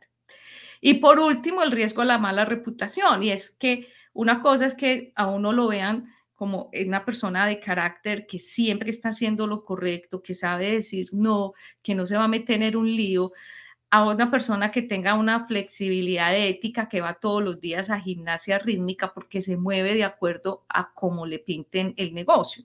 Entonces, es muy complejo hoy en día ser contador porque vamos a la cárcel si no hacemos las cosas bien, porque nos pueden quitar nuestros activos si estamos metidos en un lío, por ejemplo, relacionado con lavado de dinero. Entonces, hay que pensarla y no decir es que me faltó el conocimiento, es que yo no sabía. No, el día de hoy hemos entendido que nosotros podemos ser aliados estratégicos en la organización desde puntos de vista distintos, como contadores, como auditores, como administradores de riesgos. Y que eso es lo que necesita una organización. Una organización no necesita una persona que todo el día esté detrás de un computador. Señores y señoras, los sistemas de información han avanzado de tal manera que la información nos está llegando en, digamos que en un grado de asertividad casi que perfecto, donde nosotros ya tenemos que tomar decisiones con esa información. Acuérdense, hace muchos años a los que les tocó llevar la contabilidad en, en, libros y casi manual donde decían, el que tiene la información es el que tiene el poder. Hoy en día es tanta la información que el que tiene el poder es el que sabe manejar esa información. Entonces, nosotros no tenemos por qué ser los contadores de escritorio, nosotros podemos ser proactivos y complementar nuestra carrera con algo más. Siempre me han preguntado, bueno, ¿cuál es, cómo podría ser el éxito? ¿Cuál es el éxito de lo que nosotros hacemos? Es simple, combine lo que usted sabe con otra cosa que nadie más está haciendo. Combina lo que usted sabe en este momento con analítica, con inteligencia artificial, empiece a buscar otro tipo de cosas que le van a complementar y que le van a ayudar a usted a, poner su carrera en otro nivel. Cuando usted ya está ahí, usted tiene el poder de decirle a un corrupto, a un empresario corrupto y fraudulento, yo no le voy a firmar estados financieros falsos, yo no le voy a llenar eh, impuestos falsos. Yo hace poco tuve una experiencia con una amiga que tristemente, con tristeza me contaba que su cliente de hace 20 años había decidido no pagar una cantidad de IVA que necesitaba pagarle al Estado. Acordémonos que el IVA es simplemente, el, empresario es un intermediario del IVA. Y en la época de pandemia, eh, esta empresa empezó a generar muchísimo más ventas y tenía que pagarle un IVA al Estado y él empresario, después de 20 años, dijo, no, ¿sabe qué? Yo creo que debe haber una forma mm, mm, donde nos podamos capar el IVA, donde no tengamos que pagamos, pagarlos todos. Mi amiga, una contadora muy seria, le dijo, yo no lo voy a hacer y no existe esa forma. Legalmente no existe y yo no lo voy a hacer. Dos días más tarde la llama otra persona y le dice, mira, yo soy la contadora del empresario, yo te voy a ayudar con el IVA, simplemente lléname el borrador de lo que hay que hacer, yo lo cuadro bien, todo va a quedar limpiecito, no te preocupes. Yo he hecho esta maroma, esta maniobra contable por mucho tiempo a muchos empresarios en este país y cuando esté listo yo te lo mando para que tú lo firmes. Mi amiga simplemente llamó a su al empresario y le dijo, venga por sus papeles y no lo quiero volver a ver más en mi vida. Y la otra persona que hace la maniobra contable también es una persona que sabe de gimnasia contable, que le gusta ir al circo y hacer malabares con los números y especialmente con un tema tan delicado como es el impuesto a las ventas, que no le pertenece al empresario, sino al Estado, donde en muchos países quien se lleve ese dinero y no, pues no lo pague a tiempo y se lo lleve, lo use, eso da cárcel. Pero hay contadores, eso nos prueba que todavía tienen ambivalencias humanas y que están, pertenecen a ese 10% de la población que siempre está buscando cómo sacarle partido a situaciones, incluso sabiendo que su reputación, que su patrimonio, eh, que incluso su libertad están en peligro. Así que mi invitación para el día de hoy es hagamos un alto en el camino, busquemos qué nos está faltando para mejorar y siempre digámosle no a un corrupto, digámosle no a los actos deshonestos, ¿ok? Entendamos que nosotros somos los doctores de las compañías que podemos diagnosticar y podemos ayudarle a los empresarios, pero no nos vamos a ver, ver envueltos en una situación antiética o peor, fraudulenta, que puede ocasionarnos problemas legales. Así que quedo pendiente de las preguntas, Gustavo.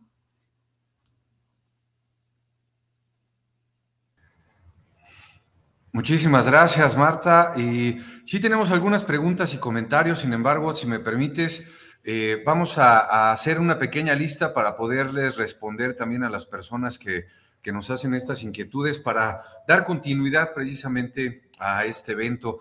De todas formas, te agradezco mucho, como siempre, Marta, es un gusto, un placer poderte escuchar eh, y con tanta practicidad y pericia que manejas estos temas, la verdad es que es muy amplio y también vamos a estarte invitando para algunas otras actividades que vamos a desarrollar en conjunto con The Frado Explorer, con Auditul y por supuesto con el Instituto Internacional de Ética Empresarial y Cumplimiento. Muchísimas gracias y también felicidades para ti. Eh, gracias, nos vemos y felicidades a todos. Muchas gracias. Continuando también con nuestra agenda, eh, quiero eh, agradecerles y de hecho eh, me voy a permitir también hacer un pequeño pues aviso porque vamos a estarles transmitiendo algunos anuncios de algunas personas también y miembros del instituto, algunas felicitaciones al final de estas siguientes tres sesiones que tenemos y que hemos preparado para ustedes. Quiero darle la bienvenida precisamente con los buenos días a mi gran amigo, el maestro. Eh, permítanme aquí porque tengo un pequeño problema con el audio.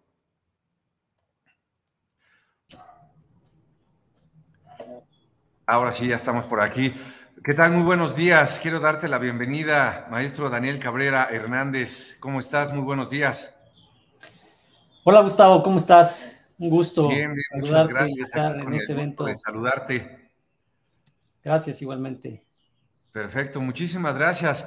Quiero platicarles y antes de entrar precisamente al tema de integridad empresarial que nos platicará el maestro Daniel Cabrera, quiero platicarles también eh, y compartirles un pequeño extracto de su semblanza profesional, eh, comentándoles que Daniel Cabrera es licenciado en Derecho por la Universidad Nacional Autónoma de México, la UNAM, y es maestro en Derecho también aduanero y Derecho de Comercio Exterior por el Centro Universitario de Estudios Jurídicos. Fue director regional de la Procuraduría Fiscal de la Federación en el Servicio de Administración Tributaria. Colaboró también en las administraciones generales de la Auditoría Fiscal Jurídica y Auditoría de Comercio Exterior. Fue director también general adjunto de la Procuraduría de la Defensa del Contribuyente, la PRODECON. Es coordinador de Asuntos Fiscales y Comercio Exterior de la International Legal Bar and Professionals Association es miembro del Centro Nacional para la Competitividad del Comercio Exterior, CENCOMEX, también de la Academia Mexicana de Derecho Tecnológico y del Instituto Mexicano de Ejecutivos de Comercio Exterior, ACER. Actualmente es socio fundador también de la firma MC Customs and Law. Y es una firma especializada en materia fiscal y comercio exterior. Muchísimas gracias, eh, maestro Daniel Cabrera, eh, colega y amigo también de la International Legal Bar y del Instituto Internacional de Ética Empresarial y Cumplimiento. Y te cedo la palabra precisamente para podernos compartir acerca de este tema de integridad empresarial. Muchas gracias. Claro que sí, Gustavo. Muchísimas gracias. Un abrazo y un saludo a todos los contadores el día de hoy por, su día. Es para mí un, honor estar compartiendo con, ustedes en, este día a través del Instituto Internacional de Ética Empresarial y Cumplimiento y eh, con el patrocinio también de la International Legal Bar and Professionals Association eh, de este tema que es muy importante y que hemos venido eh, escuchando a lo largo de estas magnas conferencias de los ponentes que me han antecedido, hablar de temas eh, de honestidad, de cumplimiento. Definitivamente es eh, un tema que hoy nos, hoy nos atañe a todos como profesionales, tanto en la parte de los contadores como en la parte de los abogados y todas estas disciplinas afines a eh, el sector empresarial. Entonces es un tema muy interesante y del cual pues les voy a platicar eh, pues a grosso modo qué es la integridad en primer término pues podemos hablar que es un término que proviene del, del latín integritas y que se refiere a algo que insisto ya hemos venido escuchando en las anteriores ponencias y está muy relacionado con eh, esta, esta, característica de eh, pureza, de eh, credibilidad, confiabilidad de las personas. Si lo referimos a, una persona física, pues hablaremos de rectitud, de honradez, de intachabilidad de esta persona. Si lo trasladamos al ámbito empresarial, pues definitivamente podemos eh, decir que se trata de un conjunto de características de una empresa o de una organización, pues que la hacen confiable. Ante la sociedad y eh, ante, pues, todo eh, el, sector mismo de la empresa, ¿no? hay un autor, un autor italo-argentino, Franco Conforti, que nos dice que la integridad empresarial, o él ve la integridad empresarial de manera gráfica, pues a, través de seis características principales. Eh, la ética, eh, la prevención y control de la corrupción, las competencias al interior de la organización, la eficacia y la eficiencia eh, competitiva, el control externo y la solución de conflictos. Son seis herramientas o seis características que una empresa o una organización eh, debe contar, debe de, primero identificar y contar para eh, decir que es una empresa con una integridad empresarial. ¿Qué pasa en nuestro país?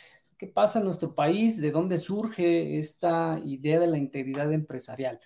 Bueno, sabemos que México eh, pues forma parte eh, pues del entorno global, mundial, y pues ha firmado diferentes convenciones internacionales eh, pues a fin de coadyuvar en el mundo con los diferentes temas que el entorno global pues requiere.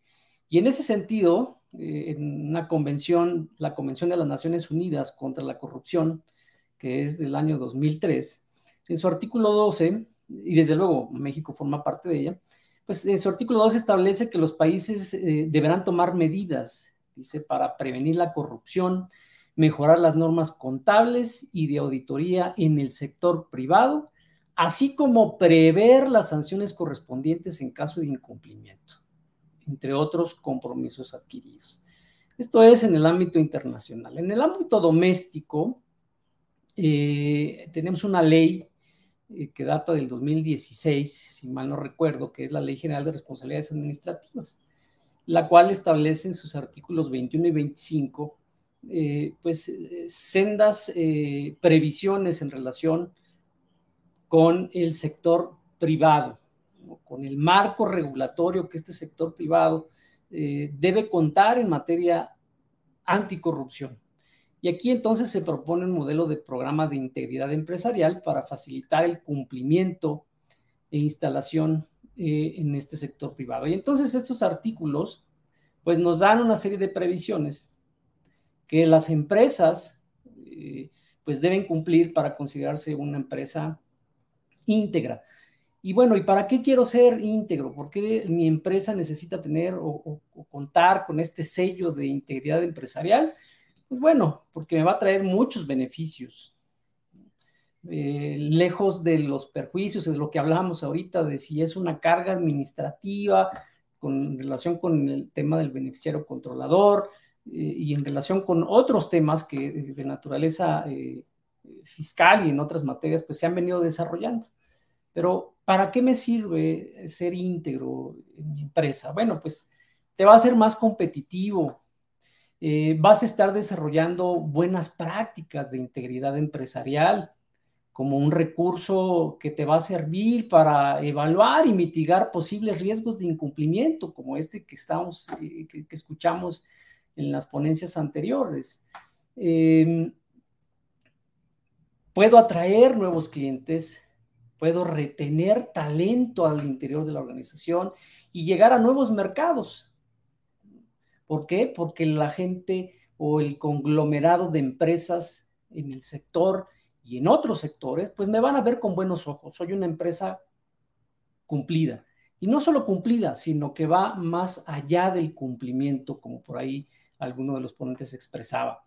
Eh, además, ¿para qué también me va a servir? Pues Recordemos que hubo una reforma importante a las disposiciones de carácter penal, al Código Penal y al Código Nacional de Procedimientos Penales, en donde en su artículo 421 este Código Nacional establece una responsabilidad para las empresas en cuanto se ven involucradas en temas eh, o en conductas ilícitas y tienen una sanción, van a poder ser sancionadas, van a poder eh, se les va a poder suspender sus actividades, se les va a poder clausurar, se les va a poder inhabilitar, puede, hay multas millonarias e incluso hasta la prisión para eh, sus integrantes. Entonces, habrá que tener mucho cuidado y en estar eh, pues respetando este, esta serie de principios que este artículo 25 de la Ley General de Responsabilidades Administrativas nos eh, establece al respecto.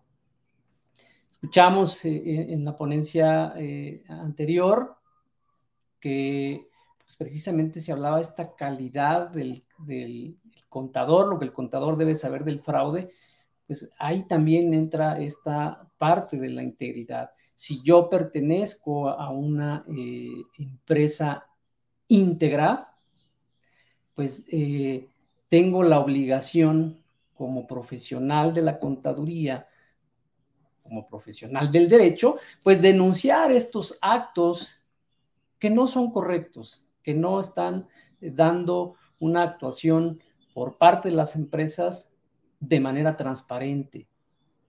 Entonces, esta es la, gran eh, ventaja de tener esta, eh, esta integridad empresarial. Sabemos por ahí que la Secretaría de la Función Pública en coordinación con las Naciones, eh, la Organización de las Naciones Unidas, a través de sus distintas agencias, pues ha pugnado porque se dé esta integridad eh, al interior de las empresas y entonces ha creado un padrón de integridad empresarial. Si ustedes entran a la página de la Secretaría de la Función Pública, pues verán hay un apartado en donde se establece este padrón y esta posibilidad para que las empresas eh, se sumen a esta causa y obtengan un distintivo como empresa eh, íntegra, que les generará no solo ser contratados eh, al interior del sector público, sino también pues les dará competitividad hacia eh, pues el demás entorno empresarial. El propio Instituto Internacional de, de Ética y Cumplimiento pues también tiene este tipo de incentivos, vamos a llamarle de alguna manera, pues para que las empresas se sumen a esta causa y cambiemos este México que, que merece de verdad ser un México mejor en pro eh, pues de la infancia, eh, en pro de los profesionales, en pro pues de todas estas disciplinas. Y los esfuerzos que, que, se hacen por parte de la International Legal Bar and Professionals Association, del propio Instituto Internacional de Ética y Cumplimiento y de todas las entidades, asociaciones, agrupaciones que están pugnando por que las cosas cambien. Eh, creo que es un esfuerzo muy, muy interesante y al cual definitivamente eh, nos sumaremos, nos estamos sumando y vamos a sumar más porque esto se vea reflejado en un mejor país y en un mejor entorno para eh, los que vienen atrás de nosotros. Eh, Gustavo, esto sería todo por, por, mi parte, una muy breve eh, este, plática en relación con estos temas a fin de respetar el espacio para los demás ponentes. Yo no me queda más que agradecerles a todos su atención y nuevamente un abrazo y una felicitación a todos los contadores y en especial pues a mi hermana que también es contadora si me está escuchando por ahí, pues un abrazo en su día. Perfecto. Muchísimas gracias a mi colega y amigo Daniel, eh, maestro Daniel. Te agradezco mucho y vamos a estar también eh, organizando diferentes actividades académicas, técnicas específicas con la International Legal Bar and Professionals Associations. Les mando un eh, cordial saludo también. Muchísimas gracias y nos vemos pronto. Claro que sí, gracias. Un abrazo. Gracias. de esta forma, quiero continuar precisamente con estas sesiones para darle la bienvenida también al maestro Mario Quesada. Eh, y antes de saludarte, mi estimado Mario, quiero también compartir con la audiencia un pequeño acto de tu semblanza profesional. Eh, no sin darte, darte de nuevo la bienvenida. Quiero comentarles que Mario Quesada Maldonado es abogado y también deoísta. Es licenciado en Derecho por la Facultad de Derecho de la Universidad de Anáhuac, México Norte, y maestro en Desarrollo Organizacional por la Universidad Latinoamericana. Cuenta con 12 años de servicio en el gobierno del Estado de México. También ha sido director de Desarrollo Político, director de Concertación y desde 2019 es director de Participación Social encargado de la profesionalización de las organizaciones sociales de esta entidad. También quiero mencionarles que ha constituido más de 600 asociaciones civiles y 400 donatarias tiene también tres libros publicados. Su más reciente libro se titula 20 acciones para construir gobernanza participativa, la nueva relación gobierno-ciudadanía. ¿Qué tal? Muy buenos días, muchísimas gracias y bienvenido. Muchas gracias, estimado Gustavo. Eh, no sé si se escuche bien. Te escuchas perfectamente bien, amigo. Muchas gracias. Muchas gracias. Pues eh, agradecerte, estimado Gustavo, pues la invitación eh, y todas las deferencias que has tenido para con esta dirección de participación social, que permítame, eh, permíteme ponerla en contexto para el auditorio, pues es el área que atiende a todas las asociaciones civiles, ¿no? todas las causas de los mexiquenses que, como ustedes pueden ver aquí, pues eh, a mis espaldas las hemos empatado a los ODS de la Agenda 2030. Y eh, sin duda, eh, a lo mejor se preguntarán qué hace un abogado alguien que estudió desarrollo organizacional en el Día del Contador. Pues eh, sin duda, el, aliado estratégico, el profesionista clave para llevar por buen puerto el buen conducto de una asociación civil, pues es el contador, la contadora. ¿no? Nosotros hemos generado distintos convenios de colaboración, eh, con el Colegio de Contadores de aquí del Valle de México. Eh, saludo con mucho afecto a la vicepresidenta del Colegio Nacional de Contadores, nuestra querida amiga Maribel Trejo Estudillo, que se han especializado en, esta llamada contabilidad social que ha permitido que todas estas organizaciones pues tengan eh, el cumplimiento ¿no? de sus obligaciones. Ya eh, platicaban hace un momento, pues, de, este compliance business. Y eh, de este lado, pues también hay un cumplimiento eh, muy puntual de las, de las obligaciones para todos aquellos que tienen una empresa, pues sabrán que la fecha límite para el cumplimiento de su declaración anual pues, es el 31 de, de marzo, ¿no? Este, personas físicas con actividad empresarial el 30 de abril, servidores públicos el 31 de mayo, pero las asociaciones civiles el 15 de, febrero, el 15 de febrero. Y aquí encontramos también una cualidad muy especial para aquellas que son eh, donatarias autorizadas. Nosotros promovemos permanentemente este tipo de emprendimientos sociales o actividades socialmente responsables, estimado Gustavo.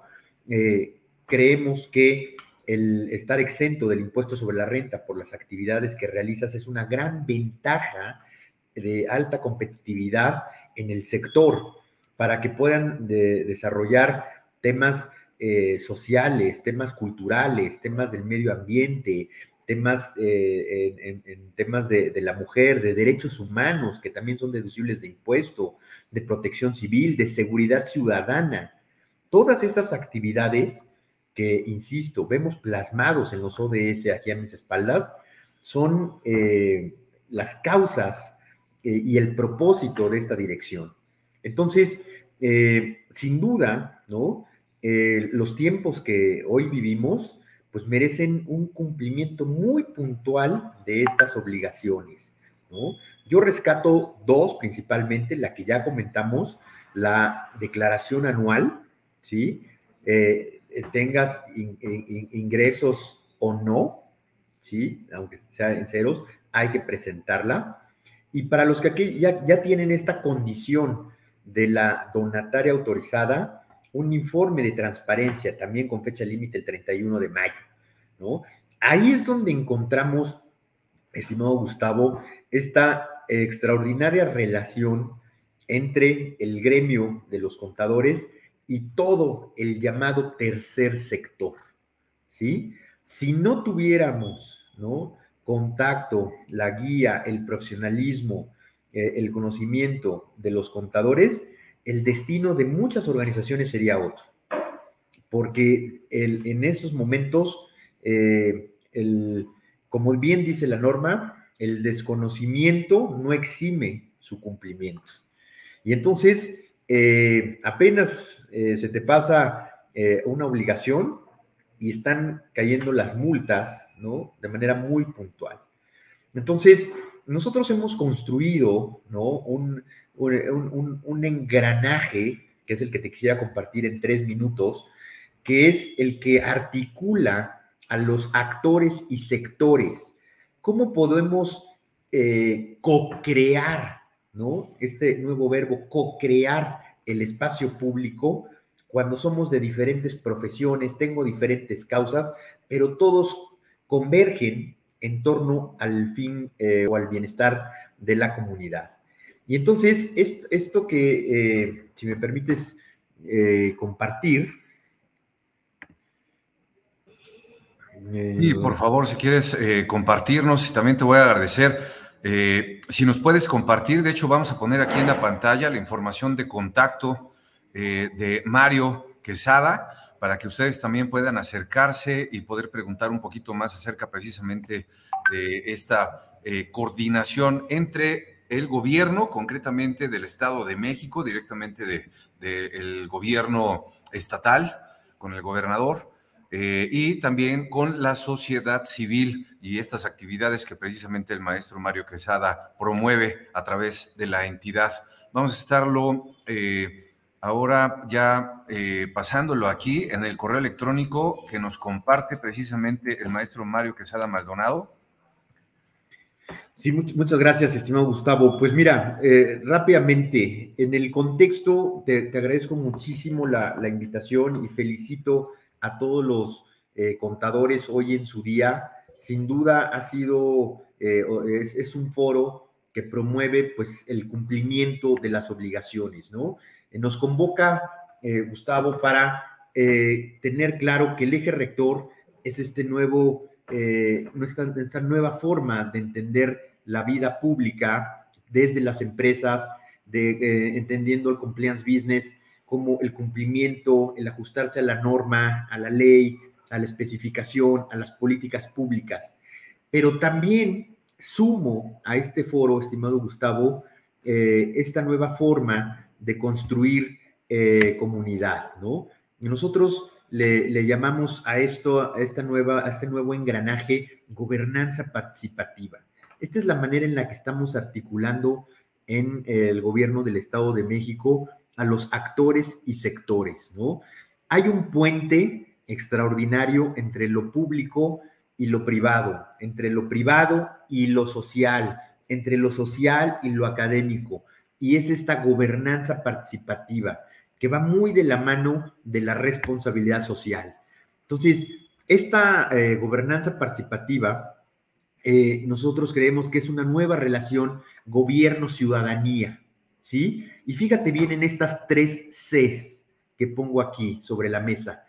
Coparticipación, coinversión y corresponsabilidad.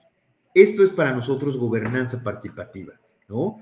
con los destinatarios de las acciones de gobierno para una mejor toma de decisiones, ¿no? Creemos que gobernanza participativa es un método transversal para la elaboración de políticas públicas, integrado con actores de gobierno, ¿sí? actores de la esfera pública, pero también los ciudadanos, principalmente aquellos que ya están más organizados y constituidos a través de organizaciones de la sociedad civil. Ahí es donde encontramos, estimado Gustavo, a todas las organizaciones de los colegios gremiales, entre ellos los colegios de contadores, ¿no? Sé que tú también participas en diferentes eh, organizaciones, ¿no? Que tienes este, una organización, el propio International Institute of Corporate Ethics and Compliance, es una asociación civil que tú has creado, ¿sí? Y que todas las demás eh, asociaciones civiles entran en esta esfera pública, insisto, para co-crear el, cumplimiento, es decir, que vivamos en armonía en torno a las normas y a las leyes, ¿sí? ¿Qué características tiene esta gobernanza participativa? Nos estamos enfocando a los ciudadanos, a organizaciones de la sociedad civil, ¿no? aparejamos una visión de sostenibilidad con los ODS. Nuestro principal ODS es el 17 porque nos motiva a trabajar en alianza para lograr los objetivos, precisamente lo que estamos haciendo en este momento. Yo, Asociación Civil, soy muy bueno en mi causa, pero sin la alianza, sin tener a un profesional fiscal o contable a mi lado, prácticamente mi asociación eh, se va al despeñadero. ¿no? Se caracteriza la gobernanza por la ayuda mutua, confianza, credibilidad, compromiso. El hacer juntos, el hacer más con menos como mecanismos de productividad y de impacto social. Dejamos atrás lo vertical, lo impositivo, ¿no? La, la imposición para el trabajo colaborativo y la horizontalidad, ¿no? Si tú volteas a ver las viejas relaciones del espacio público, estimado Gustavo, son completamente verticales, ¿no? Impositivas. Aquella frase eh, latina que decía Magister Dixit, que se interpreta como se hace porque lo digo yo, y que prácticamente definía la vida y la muerte de las personas por el capricho del gobernante. Y eso ha quedado atrás si trabajamos en lo horizontal. En lo horizontal, como cito al maestro Juan Lanzagorta, a nivel de la cancha, vamos entrelazados gobierno, las asociaciones de profesionistas, las empresas, otras organizaciones sociales, la academia y hasta los organismos internacionales que pudieran certificar nuestras actividades, ¿no? Entonces, esta nueva gobernanza es un rol más activo de la ciudadanía en la construcción de políticas públicas. ¿sí? Tenemos ahora que eh, estos, esta gobernanza fortalece el desarrollo local, mejora la participación, la calidad de la participación ciudadana, yo resaltaría ahí. Y vea, mira, estimado Gustavo, lo que tú haces eh, periódicamente, nos gustaría pues que se contagiara, es decir, que tus foros los espacios en donde tú abres la conversación, pues sigan eh, eh, promoviendo la transparencia, el derecho a la, de acceso a la información, a la rendición de cuentas, ¿no? Yo le, yo le preguntaría al auditorio, ¿quién, quién de ustedes revisó la Gaceta de Gobierno del 31 de, de, enero de 2022, cuando se publicó el presupuesto de egresos de nuestro Estado, para revisar los rubros que le corresponden a cada dependencia y sobre eso, eh, sobre tu derecho a la información, exigir el cumplimiento de los diferentes programas. Pues nadie, o si por ahí alguno me dice, pues lo voy a felicitar enormemente, porque no estamos acostumbrados a tener esa transparencia y esa rendición de cuentas. Y por eso después vienen pues todos estos malos manejos de los que nos hablaba la, contadora. Pero si, si trabajamos, si abrazamos la gobernanza, aumenta la legitimidad de los gobiernos, enriquece la democracia, ayuda a usar socialmente las TICs. Es decir, si todos tenemos un instrumento de comunicación y que y estamos eh, dice la Asociación Mexicana de Internet, más de ocho horas conectadas diariamente, pues imagínate si no pudiéramos usar las TICs para transmitir estas buenas prácticas o para tener la calidad de la información que necesitamos. Porque información, pues tenemos, pero estamos infoxicados. Es decir, mala información, fake news, ¿no? O demasiada demasiado contenido, eh, literalmente eh, basura, ¿no?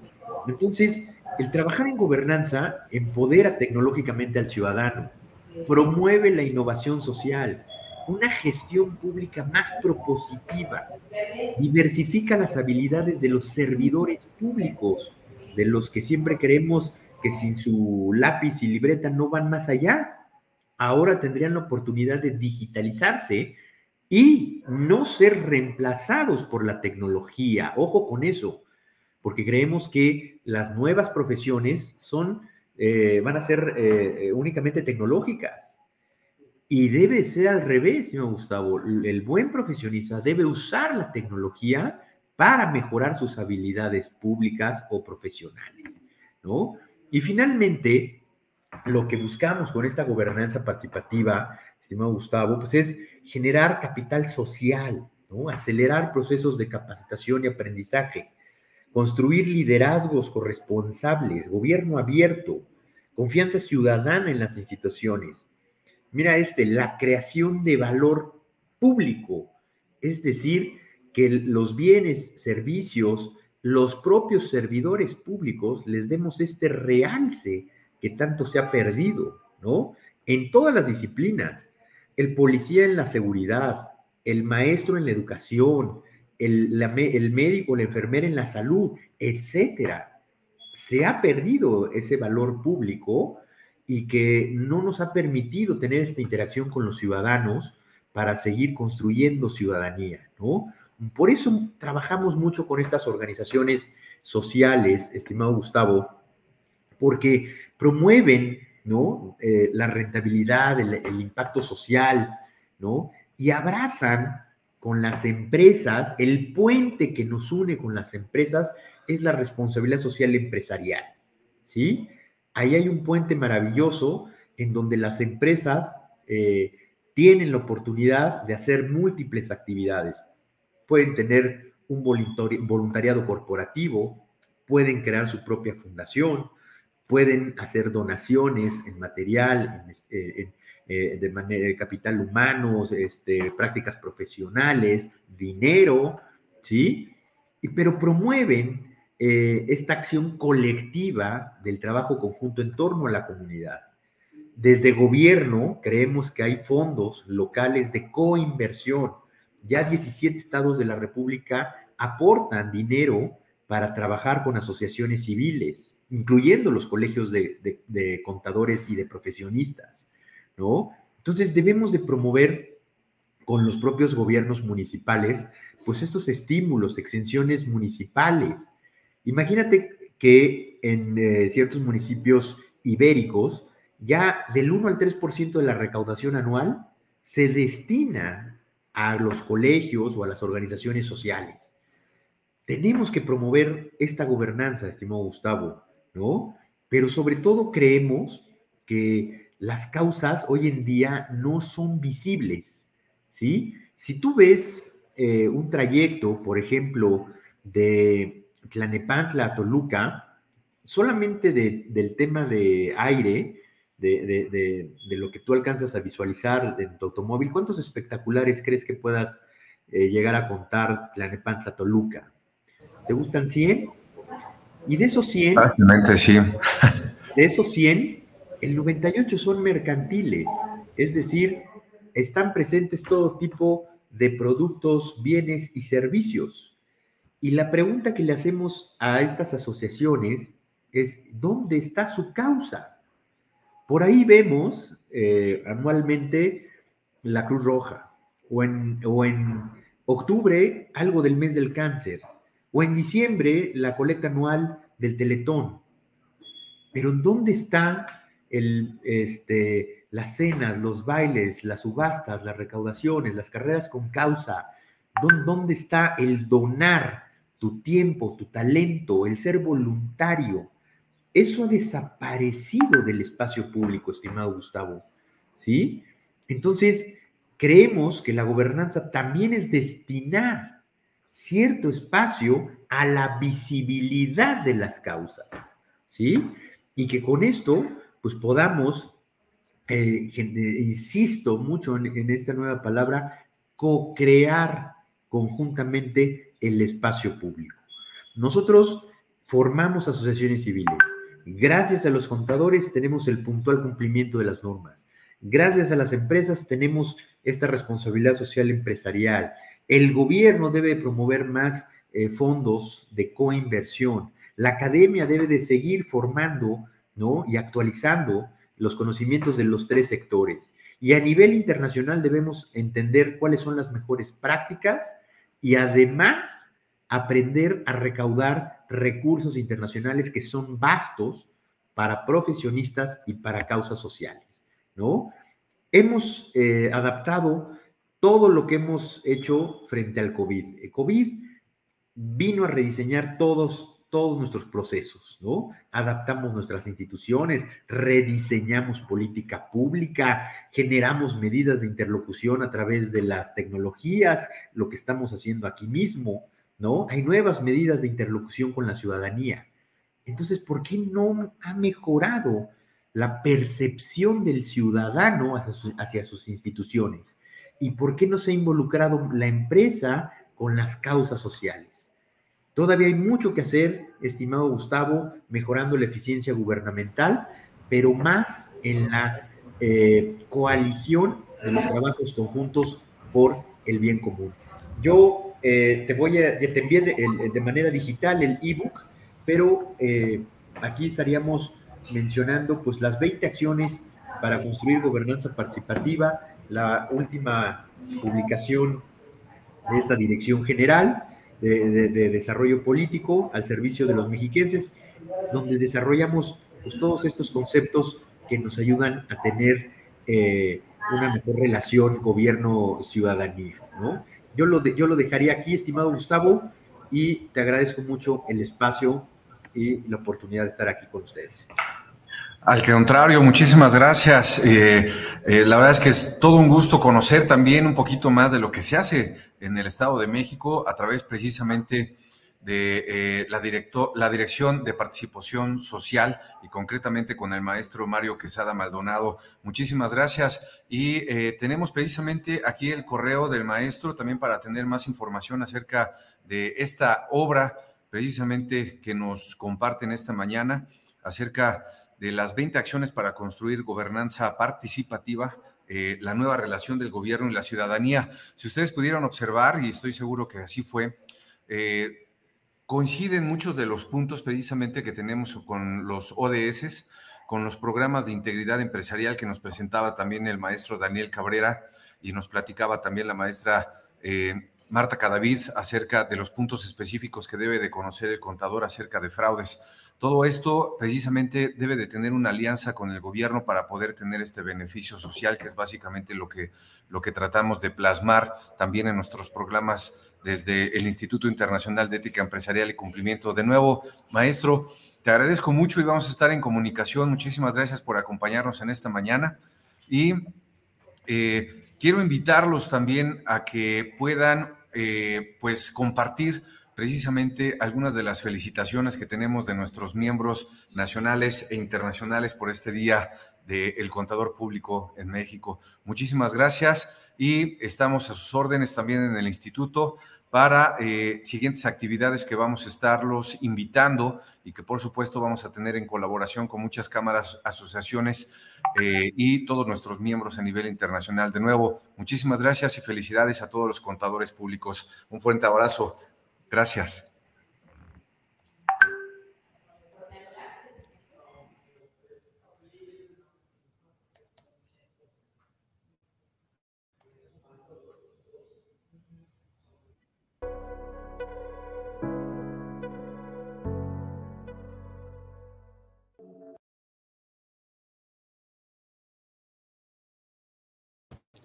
Mi nombre es José Jesús Rodríguez Zambriz, presidente de la Asociación Mexicana de Contadores Públicos, colegio profesional en el Distrito Federal AC. Quiero mandar una gran felicitación a todos los contadores, hoy 25 de mayo. También mandar una felicitación al contador Gustavo Martínez, que es el presidente del Instituto Internacional de Ética. Muchas felicidades. Feliz Día del Contador.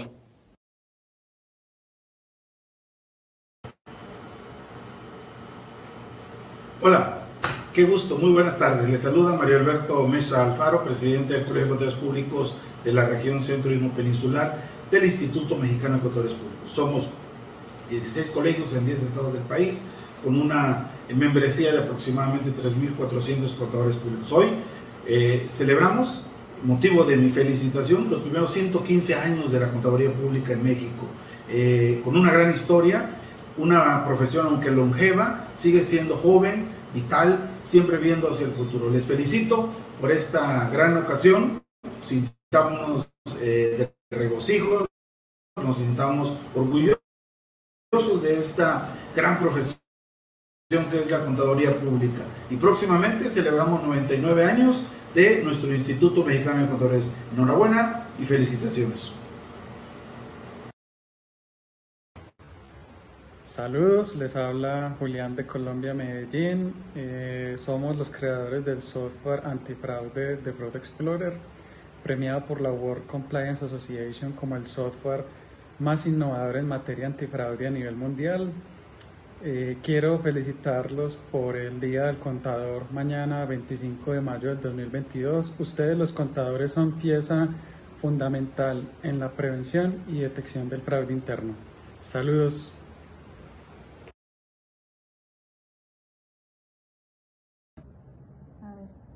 Pero sabes que yo creo que no le da luz. Ah, mm, soy perfecta. Ya pues. Hola, mi nombre es Carlos Alberto Otero, Local Compliance Officer para Mercedes-Benz México. Hoy me siento muy contento de poder estar con todos ustedes y sobre todo decirles muchas felicidades hoy en su día. La verdad es que la función que ustedes desempeñan es muy antigua. De hecho, es de las profesiones más antiguas del mundo, cuando eran los tenedores de libros que siempre nos han ayudado. Desde, la contabilidad del cacao, cuando era el intercambio en el antiguo México, hasta que apareció la moneda, hasta que apareció el papel dinero, ¿no? Y hoy en día que tenemos un tema digital, que hemos ido el siguiente paso en evolución de las finanzas, creo que contar con todos ustedes, con sus conocimientos, pero sobre todo con su asesoría, es lo que nos ha ayudado a muchos de nosotros a estar bien financieramente a cumplir con nuestras obligaciones fiscales, a cumplir con nuestras obligaciones tributarias. Su trabajo es muy loable porque no es sencillo y a veces definitivamente no es divertido. Muchachos, muchas gracias a todos ustedes, a todos los hombres y mujeres que conjuntan el gremio, a todos ustedes que pertenecen a esa honorable, muy, muy honorable y reconocible profesión de contadores. muchas felicidades y espero que la pasen de lo mejor. Su amigo Carlos. ¿Qué tal amigos? Marco Antonio Reyes, director general de Tintax. Como ustedes saben, este miércoles 25 de mayo es Día del Contador Público en México. Recordemos que uno de los fines que tiene la contabilidad es poder prever con anticipación los desastres financieros o contingencias que puedan llegar a ocurrir en las empresas. La contabilidad permite emitir opiniones para terceras entidades, como pueden ser bancos y proveedores. Por esta razón, el actuar del contador siempre es con toda la intención, cuidado, diligencia de un profesional responsable consigo mismo y con la sociedad, asumiendo siempre una responsabilidad personal indelegable por los trabajos por él ejecutados o realizados por su dirección. Por eso, muchos más, muchas felicidades. ¿Qué tal amigos? Muy buenos días. Desde Santiago de Chile les habla Cristian Demesti. Durante más de 20 años me he dedicado a funciones de compliance insertas dentro de compañías multinacionales. Y en este día no puedo dejar de pasar la oportunidad de saludar a todos ustedes en la conmemoración del Día de Contador Público. La función que ustedes realizan dentro de empresas o compañías multinacionales es extremadamente relevante para los fines de compliance management. Sin duda, todos los procesos de due diligence y las investigaciones internas, más los levantamientos de procesos drásticos uno a uno, no serían eficaces sin la eficiencia y la actividad propia del conocimiento de un contador público. Sin duda, la función que ustedes realizan debe ser reconocida, especialmente en este día 25 de mayo. Y bueno, extiendo a todos ustedes el más cordial saludo, felicitaciones por su labor y por favor continúen en esta vía. Saludos. Hola, ¿qué tal? ¿Cómo están? Mi nombre es Mariana Gallegos de Carsecón de Consultores. Eh, y bueno, como todos sabemos, este 25 de mayo estaremos celebrando a todos los contadores en nuestro país, por lo que enviamos un fuerte abrazo a todos esos profesionales tan importantes dentro de nuestras empresas que nos ayudan a estar en cabal cumplimiento de nuestras obligaciones fiscales, a lograr que nuestras corporaciones crezcan eh, con una salud financiera y muchas otras cosas más que hacen por nosotros en nuestro día a día. Muchísimas felicidades.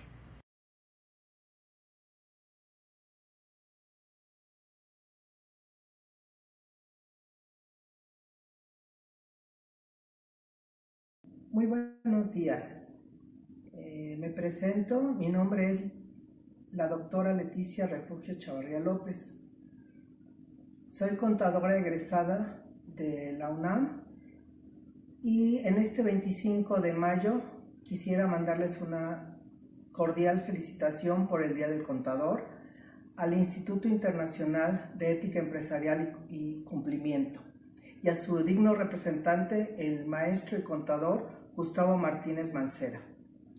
Este día les deseo que tengan un día muy especial y que también sigan los éxitos. Muchas gracias por su atención y les reitero mis felicitaciones.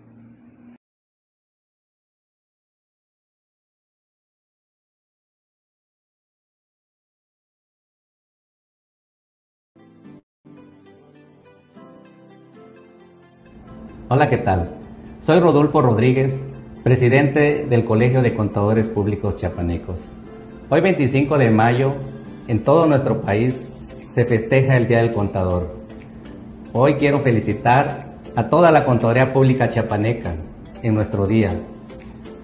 Es muy importante y destacada la labor del contador público en todos los negocios como asesores financieros y fiscales.